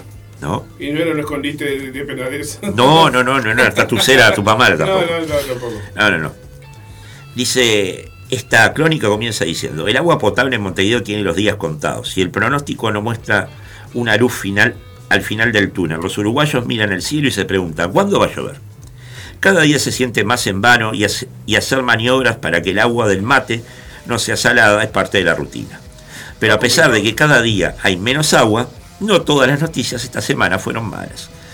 Porque este, esta, este eh, informe, digamos, este, es de esta semana y lo publicó el observador. Este, siempre hay que decir la fuente, ¿no? Porque después de un mes de estaciones llegó el agua potable esta es de la buena, exclamó un funcionario de OCE mientras probó agua dulce, esta vez no desde una botella, sino desde una manguera. O sea, de la foto lo muestra inclinado, este, tomando de la manguera muy cerca del cordón. La ciudad está atravesando una emergencia hídrica, eso lo sabemos todo hace meses.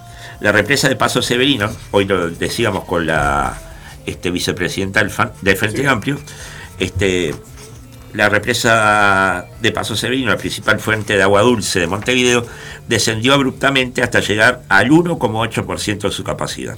En el horno, total. En el horno. Casi un barro nomás. Y a pesar de los esfuerzos para tratar de que los sectores más vulnerables no se queden sin agua potable, estiman que a la ciudad metropolitana le quedan solo, hoy me lo preguntabas antes de entrar al programa, solo días hasta que termine el todo. Una semana como máximo, dice. Como máximo, exactamente. Después, a, puro bidón. Exacto. Obras Sanitarias SOCE, el órgano público encargado del suministro de agua potable en Uruguay, probó por primera vez el agua del pozo que se perforó el mes pasado en uno de los parques céntricos de la ciudad, el Parque Valle. El funcionario de OCE, probando el agua, este, fue fotografiado cerca del cordón, como yo decía, tomando de una, de una manguera directamente del pozo. Hace un mes perforaron el pozo de agua subterránea en Parque Valle porque es una zona estratégica para llegar a varios centros médicos. También cabe recordar de que Carolina Cose eh, firmó una estación en el eh, botánico. No hay que olvidarse de eso. Y aparentemente esa agua también es potable. Eh, bueno, la zona es eh, estratégica para llegar a varios centros médicos y este martes se probaron la, por primera vez. Desde temprano ya había camiones de OCE de 8.800 litros cada uno esperando ser cargados con el agua del pozo. Al poco tiempo, uno llegó al centro hospitalario para ir a Rosell, luego regresó al parque para llenarlo nuevamente y siguió al hospital San Boa. Eh, para mí es un orgullo poder llevar agua potable a los hospitales y a su vez me moviliza, expresó el funcionario 12 y explicó que los hospitales usan agua para tomar, cocinar y limpiar los instrumentos sin que se oxiden por el agua salada de la canilla, que era lo que yo le decía hoy a la vicepresidenta del, Frente Amplio, no solo los calentadores que tienen la tradicional este, resistencia, ¿no? sino usted sabe muy bien de que hay calentadores que los hacen con una resistencia de porcelana que no se ven afectados este, por, por la salinidad del agua. Pero las cañerías ya empezaron a verse, eh, empezaron a oxidarse y eso trae un doble problema, ¿no? En su caso, usted imagínese llamando no solo al que le arregla el carefón, sino también llamando a el, que le va a arreglar las cañerías, al promero un montón de guita que se le va a ir aparte de estar comprando todos los días. Hay muchísimos, muchísimas viviendas en la zona montevideana o metropolitana que su instalación de agua todavía son las de viejas instalaciones de hierro. Claro. Este, o de, o de, caño galvanizado. Claro. Todo eso, con el, con el sal, con la sal de ahora, eso se oxida y se tapa. Claro, exacto. Y después eso es un tapón de sarro que si, se destapa, se va a mezclar con el agua potable y, lo vamos a ingerir o va a ir a la comida o al mate o vamos a bañarnos con esa agua. Y sí. y ya sabemos todos los problemas que va a tener, aparte del gasto del gasto extra que uno no pensaba. Sí, también. Los vecinos se acercaron a mirar la histórica escena y uno incluso llevó un bidón vacío preparando para cargar agua. Me llevo el primer oro, dijo mientras lo llenaba. Y esa es en parte una parte de la crónica esta, este, que la pueden leer en El Observador, así como la, la entrevista, si bien dijimos la fuente, la, pueden, la entrevista a Penades la pueden volver a leer en Búsqueda. Búsqueda, Vamos a ver cómo estamos de tiempo, primero que nada. Son las 2 menos cuarto. 2 menos cuarto, todavía estamos ahí. Y este, vamos a hablar un poquito de que Uruguay cerró otra cumbre confrontando con los vecinos. Este, bueno, todos vimos al benemérito presidente Luis Lacalle Pou eh, dando ese discurso en, este, en esta cumbre de mandatarios del Mercosur que fue celebrada en Puerto Iguazú. Eh, lo vimos con este, Fernández, el presidente argentino, lo vimos con Lula. Eh, y bueno, volvió a repetir ese discurso, ¿no? En donde el jefe de Estado uruguayo machacó, como en otras citas internacionales, sobre la necesidad de flexibilizar el bloque para avanzar en acuerdos comerciales y así salir de un estado de inmovilismo. Todos sabemos que en el horizonte de Luis Lacalle Pou está lograr hacer unos TLC con China y Turquía, entre otros países, ¿no? Sí. Eh, bueno, pero para Uruguay eh, concretar acuerdos con, otros países sobre que por fuera del Mercosur se ha vuelto una misión, digamos que imposible. ¿no? Y quiénes son los, los que le están tirando para atrás a, a Luis Lacalle Pou en su idea? Evidentemente Aníbal Fernández y evidentemente Lula Silva. Entonces, volviendo a la, cumbre del Puerto Iguazú, la calle le pidió a su padre brasileño, Lula da Silva, que genere un poco de optimismo en las gestiones que busca acercar un acuerdo entre el Mercosur y la Unión Europea, el cual se ha dilatado por diferencias en materia ambiental. ¿Qué pasa? Lula, antes de pensar en China y en Turquía, quiere ese acuerdo con la Unión Europea que está bastante avanzado Ahora, detrás de todo esto sale nuestro benemérito canciller y tira sobre la mesa la posibilidad, una vez más, de que Uruguay se abra de ser miembro del Mercosur.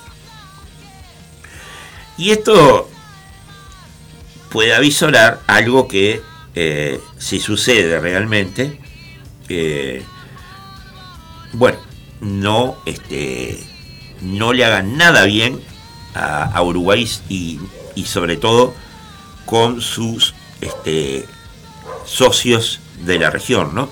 Sus vecinos. No hay que olvidarse, como le dijiste bien hoy, este, de que eh, Luis Lacalle Pou acaba de eh, negar la ayuda de Argentina que nos iba a, a transportar agua y demás, ¿no? Nos, nos enviaban un buque lleno de agua, una planta potabilizadora. No lo aceptó. Y no, no, no, no la necesito. No la necesito.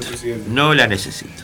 No la necesita y el Uruguay no la necesita y déjense de joder. Como dijo Luis Carballo, ¿usted no vio lo que dijo Luis Carballo? Sí, sí. En, en- en su programa este medio Di- estúpido de, la- de los días es el programa Cholulo de la tarde. de la tarde. Dijo, ay, todo el miedo tiene que transformen en zombie por tomar el agua, no sé cuánto, no sé qué. y ahora dice que no se puede tomar el agua. Ahora dice que no se puede tomar el agua. no, no, no resiste el archivo. No resiste el archivo. Entonces, a veces el señor don Luis Carballo, ahora sí le voy a hablar a él, con el respeto que, que su investidura me confiere, este como eh, digamos que locutor o conductor de un programa mediático, ¿verdad? como, como el de Rial y eh, Florencia Álave y todo, toda la misma mierda.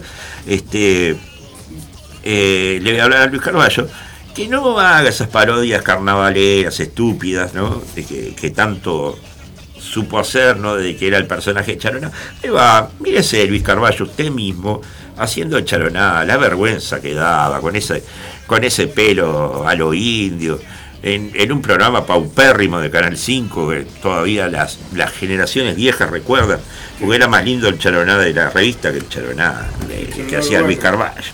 Digo, este, digo, a ver, póngase en su lugar, don Luis Carballo, ¿qué quiere que le diga? En cualquier momento lo voy a invitar a, a la conspiración de los porteros para darle un poco de palo. Ahí va. Este, y bueno, vio que tenemos nueva nueva red social. Nueva red social, sí. De, los, de los creadores de Facebook, ¿no? Es una red social. Los creadores de Facebook, este, ahí va, este, le salieron a dar competencia de los más con Twitter y crearon lo que se llama en español el hilo. El hilo. El hilo. Claro, como en Twitter se sigue el hilo. Se sigue el hilo. Ellos le pusieron el hilo a, Acá le siguen el hilo. a la, a la nueva red social. ¿Usted ya se, se adherió a esa No, no, red social? no. Yo ya no aguanto más redes sociales. Yo ya no tengo más, o sea, ya tengo todas las redes sociales del momento y no ni siquiera eh, manejo una. O sea, Aparte, a nivel... soy vieja escuela, no vieja soy escuela. del, del Facebook, me, me limito al Facebook casi prácticamente. Yo, yo me estaba limitando al Facebook con el tema de la publicidad de la conspiración de los porteros, pero esta semana me aboqué a ponerla también en Twitter y en Y en Instagram y fue un suceso. Bien, O sea que nos viene bárbaro. bien, bien. Este, Hay que estar, hay Pero me quedo, me cuido con Twitter porque la verdad, en Twitter uno se, se informa absolutamente todo. Es una cueva de bichos. Sí. Usted sigue un hilo de, de Twitter y las respuestas y es una cueva de bichos. ¿Qué quiere que le diga? ¿No? Están todas las fieras metidas ahí adentro. Pero como dijo Constanza Moreira hoy temprano, ¿no? El poder político está muy atento a lo que sucede en Twitter. Digo, así que no sé si le va a ir también a, a este Mark, eh, ¿cómo es que se llama? El tío este, yo no me acuerdo nunca los nombres, me acordé ahora de Elon Musk, porque agarró Twitter y echó no sé cuánta gente, pero este el otro se llama Mark Zuckerberg. Mark Zuckerberg, Mark. Zuckerberg. Este, y bueno, este, veremos qué es lo que pasa. Y por último, para ir redondeando 13.51, me va a dar tiempo. Este, para ir redondeando las noticias próximas de la conspiración de los porteros, leo esto que es, creo que buenas noticias para eh, la, el país, nuestro país, ¿no? para nuestra, nuestra ciudadanía. Dice, la sequía pasa factura a la economía uruguaya. A ello se suma el contexto internacional adverso, originado por la guerra de Rusia-Ucrania, los coletazos de la pandemia y las presiones inflacionarias. Esta sumatoria de factores llevó al gobierno a estimar que en el promedio del 2023 el nivel de actividad económica verificará un crecimiento promedio anual de un, un 1,3% en términos reales. Así lo estimó el Ministerio de Economía y Finanzas en el texto de la rendición de cuentas que ya fue presentada al Parlamento. La recibió nuestra benemérita senadora Graciela Bianchi, que a veces ha sido hasta presidenta de la República, este, cuando se ausentan Luis Lacalle Pou, y la benemérita vicepresidenta Argimo, Beatriz. que eso puede quedar algún día como presidente de Uruguay Ya quedó, por unos días quedó. Este, lo que puede llegar a pasar en Uruguay un fin de semana con Graciela Bianchi de, presidenta. De, responsable de todos nosotros. Voy a ver si la logro invitar para el sábado que viene y se lo voy a preguntar a ella directamente. ¿Qué cambios pueden haber si ella fuera presidenta? Ella no va a ser más senadora, ya dijo que vuelve a ser directora de liceos. ¿Ah, sí? Sí, y ojalá la manden el Bausada, porque en el Bausada fue una institución. Sí, sí. ¿Qué quiere que le diga?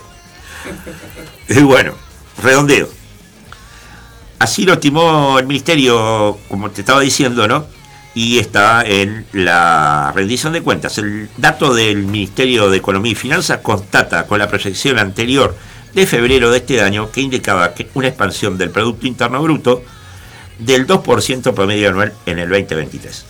Es de esperar que la economía uruguaya, luego de mostrar cierta desaceleración en la primera mitad del año, producto del impacto negativo de la sequía y la desaceleración, uy, cómo estoy este, global comienza a registrar cierto dinamismo en su ritmo de crecimiento impulsado principalmente por el consumo de hogares, a instancias de la recuperación del salario real y del empleo.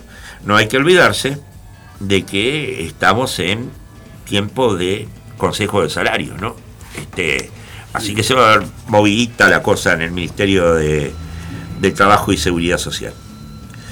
El MEF que es el Ministerio de Economía y Finanzas, anticipó que la economía uruguaya se expandirá un 3,7 por año, por ciento al año, eh, perdón, por ciento el año próximo y un 2,9 en el 2025. Son proyectos que quizás la coalición republicana solo los vea desde lejos, ¿no? Pero ya están proyectando. Para el periodo 2024-2027 se asume un crecimiento promedio del 3,1 anual acotó basado en el avance de las obras de vialidad, la recuperación de la demanda externa, la persistente recuperación del salario real y el empleo, que yo no lo veo, que quiere que le diga, no pintó. No pintó, y la continuidad en la implementación de reformas estructurales.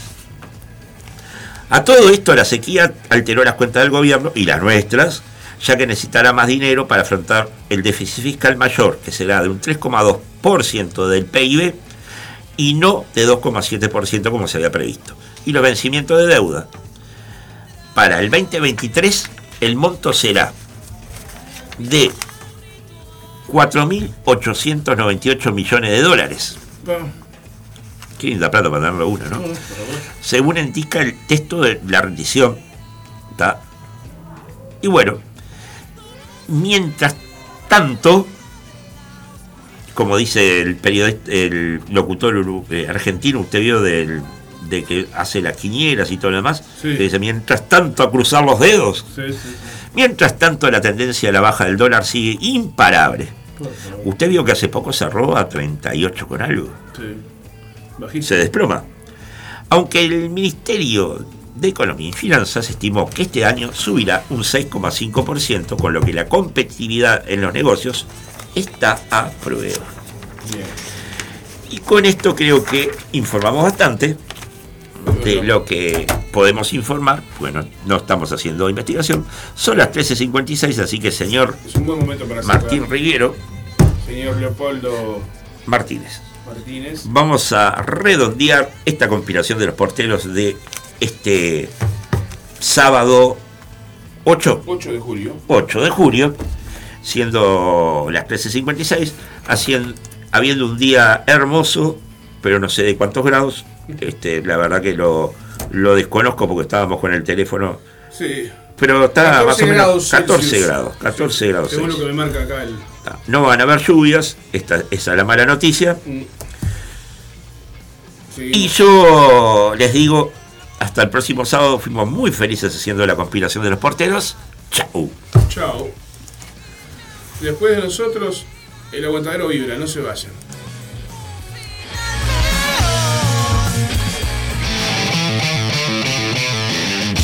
Marcano Studio.